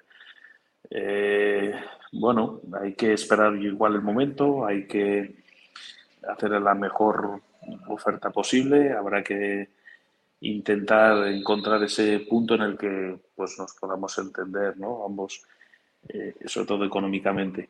Y, bueno, bueno, será complicado, evidentemente, pero haremos todo lo posible.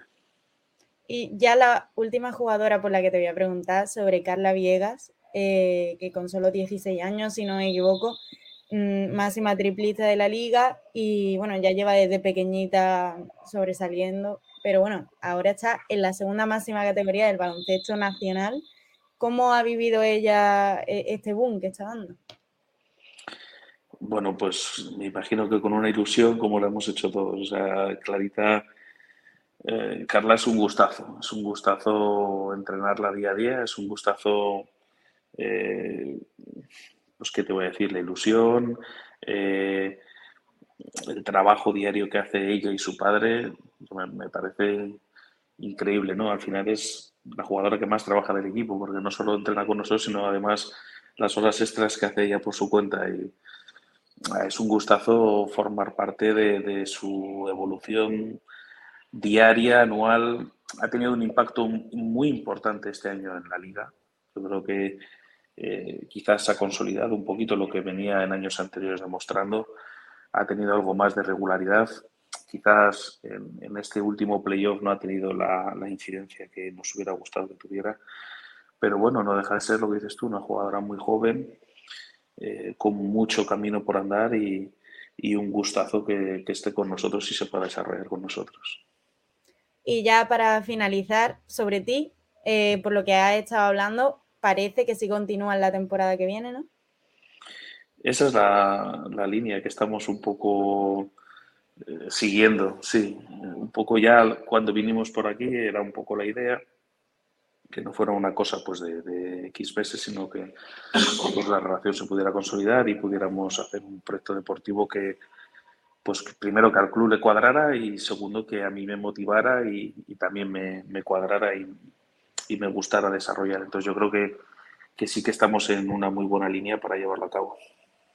Bueno, pues muchas gracias por el tiempo que has estado con nosotros suerte de cara a la temporada que viene, que seguro que la tendréis y más si seguís como habéis estado hasta ahora.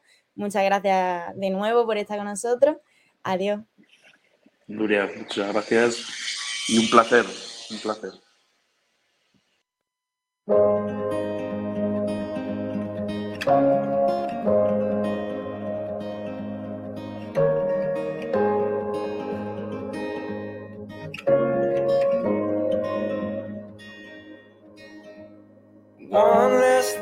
Before it's gone.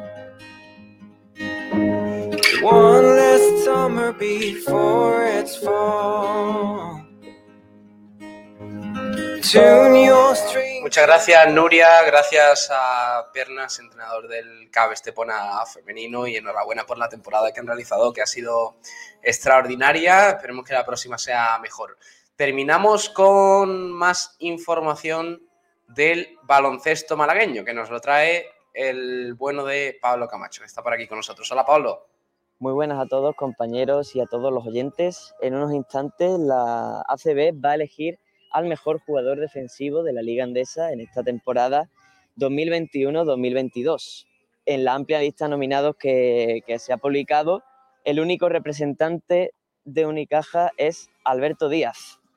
Eh, por lo tanto, a partir de las dos y media, un jurado compuesto por los técnicos Dusko Ivanovic y Joan Plaza, los jugadores Joan Creus y Sitafa Sabané, el analista Andrés Urquiza y el reconocido periodista Anthony Daimiel, va a elegir al mejor jugador en defensa de la Liga Española de Baloncesto. Por tanto, eh, le mandamos mucha suerte a Alberto Díaz a ver si es capaz de, de por lo menos darle un título a Unicaja esta temporada. Un saludo.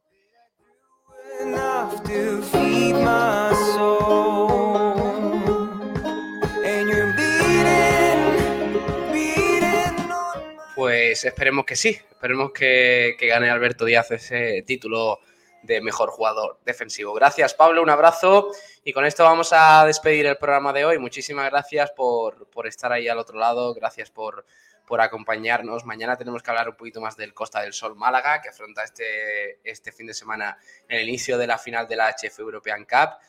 Pero hoy cerramos el programa dándoos las gracias, acordándonos de Jorge Ramos, de su familia y, y- y allá donde esté, pues le mandamos un abrazo que, que ha sido un grandísimo profesional y que ya le echamos eh, mucho de menos. Gracias, de verdad, de parte de Pablo Gil Mora. Ahora os quedáis con el resto de la programación aquí en esta casa, con música, luego con Dial Deportivo, con el resto de la programación, luego Blanqueazules a las 11 de la noche, aquí en directo en Sport Direct Radio. Hasta luego, adiós.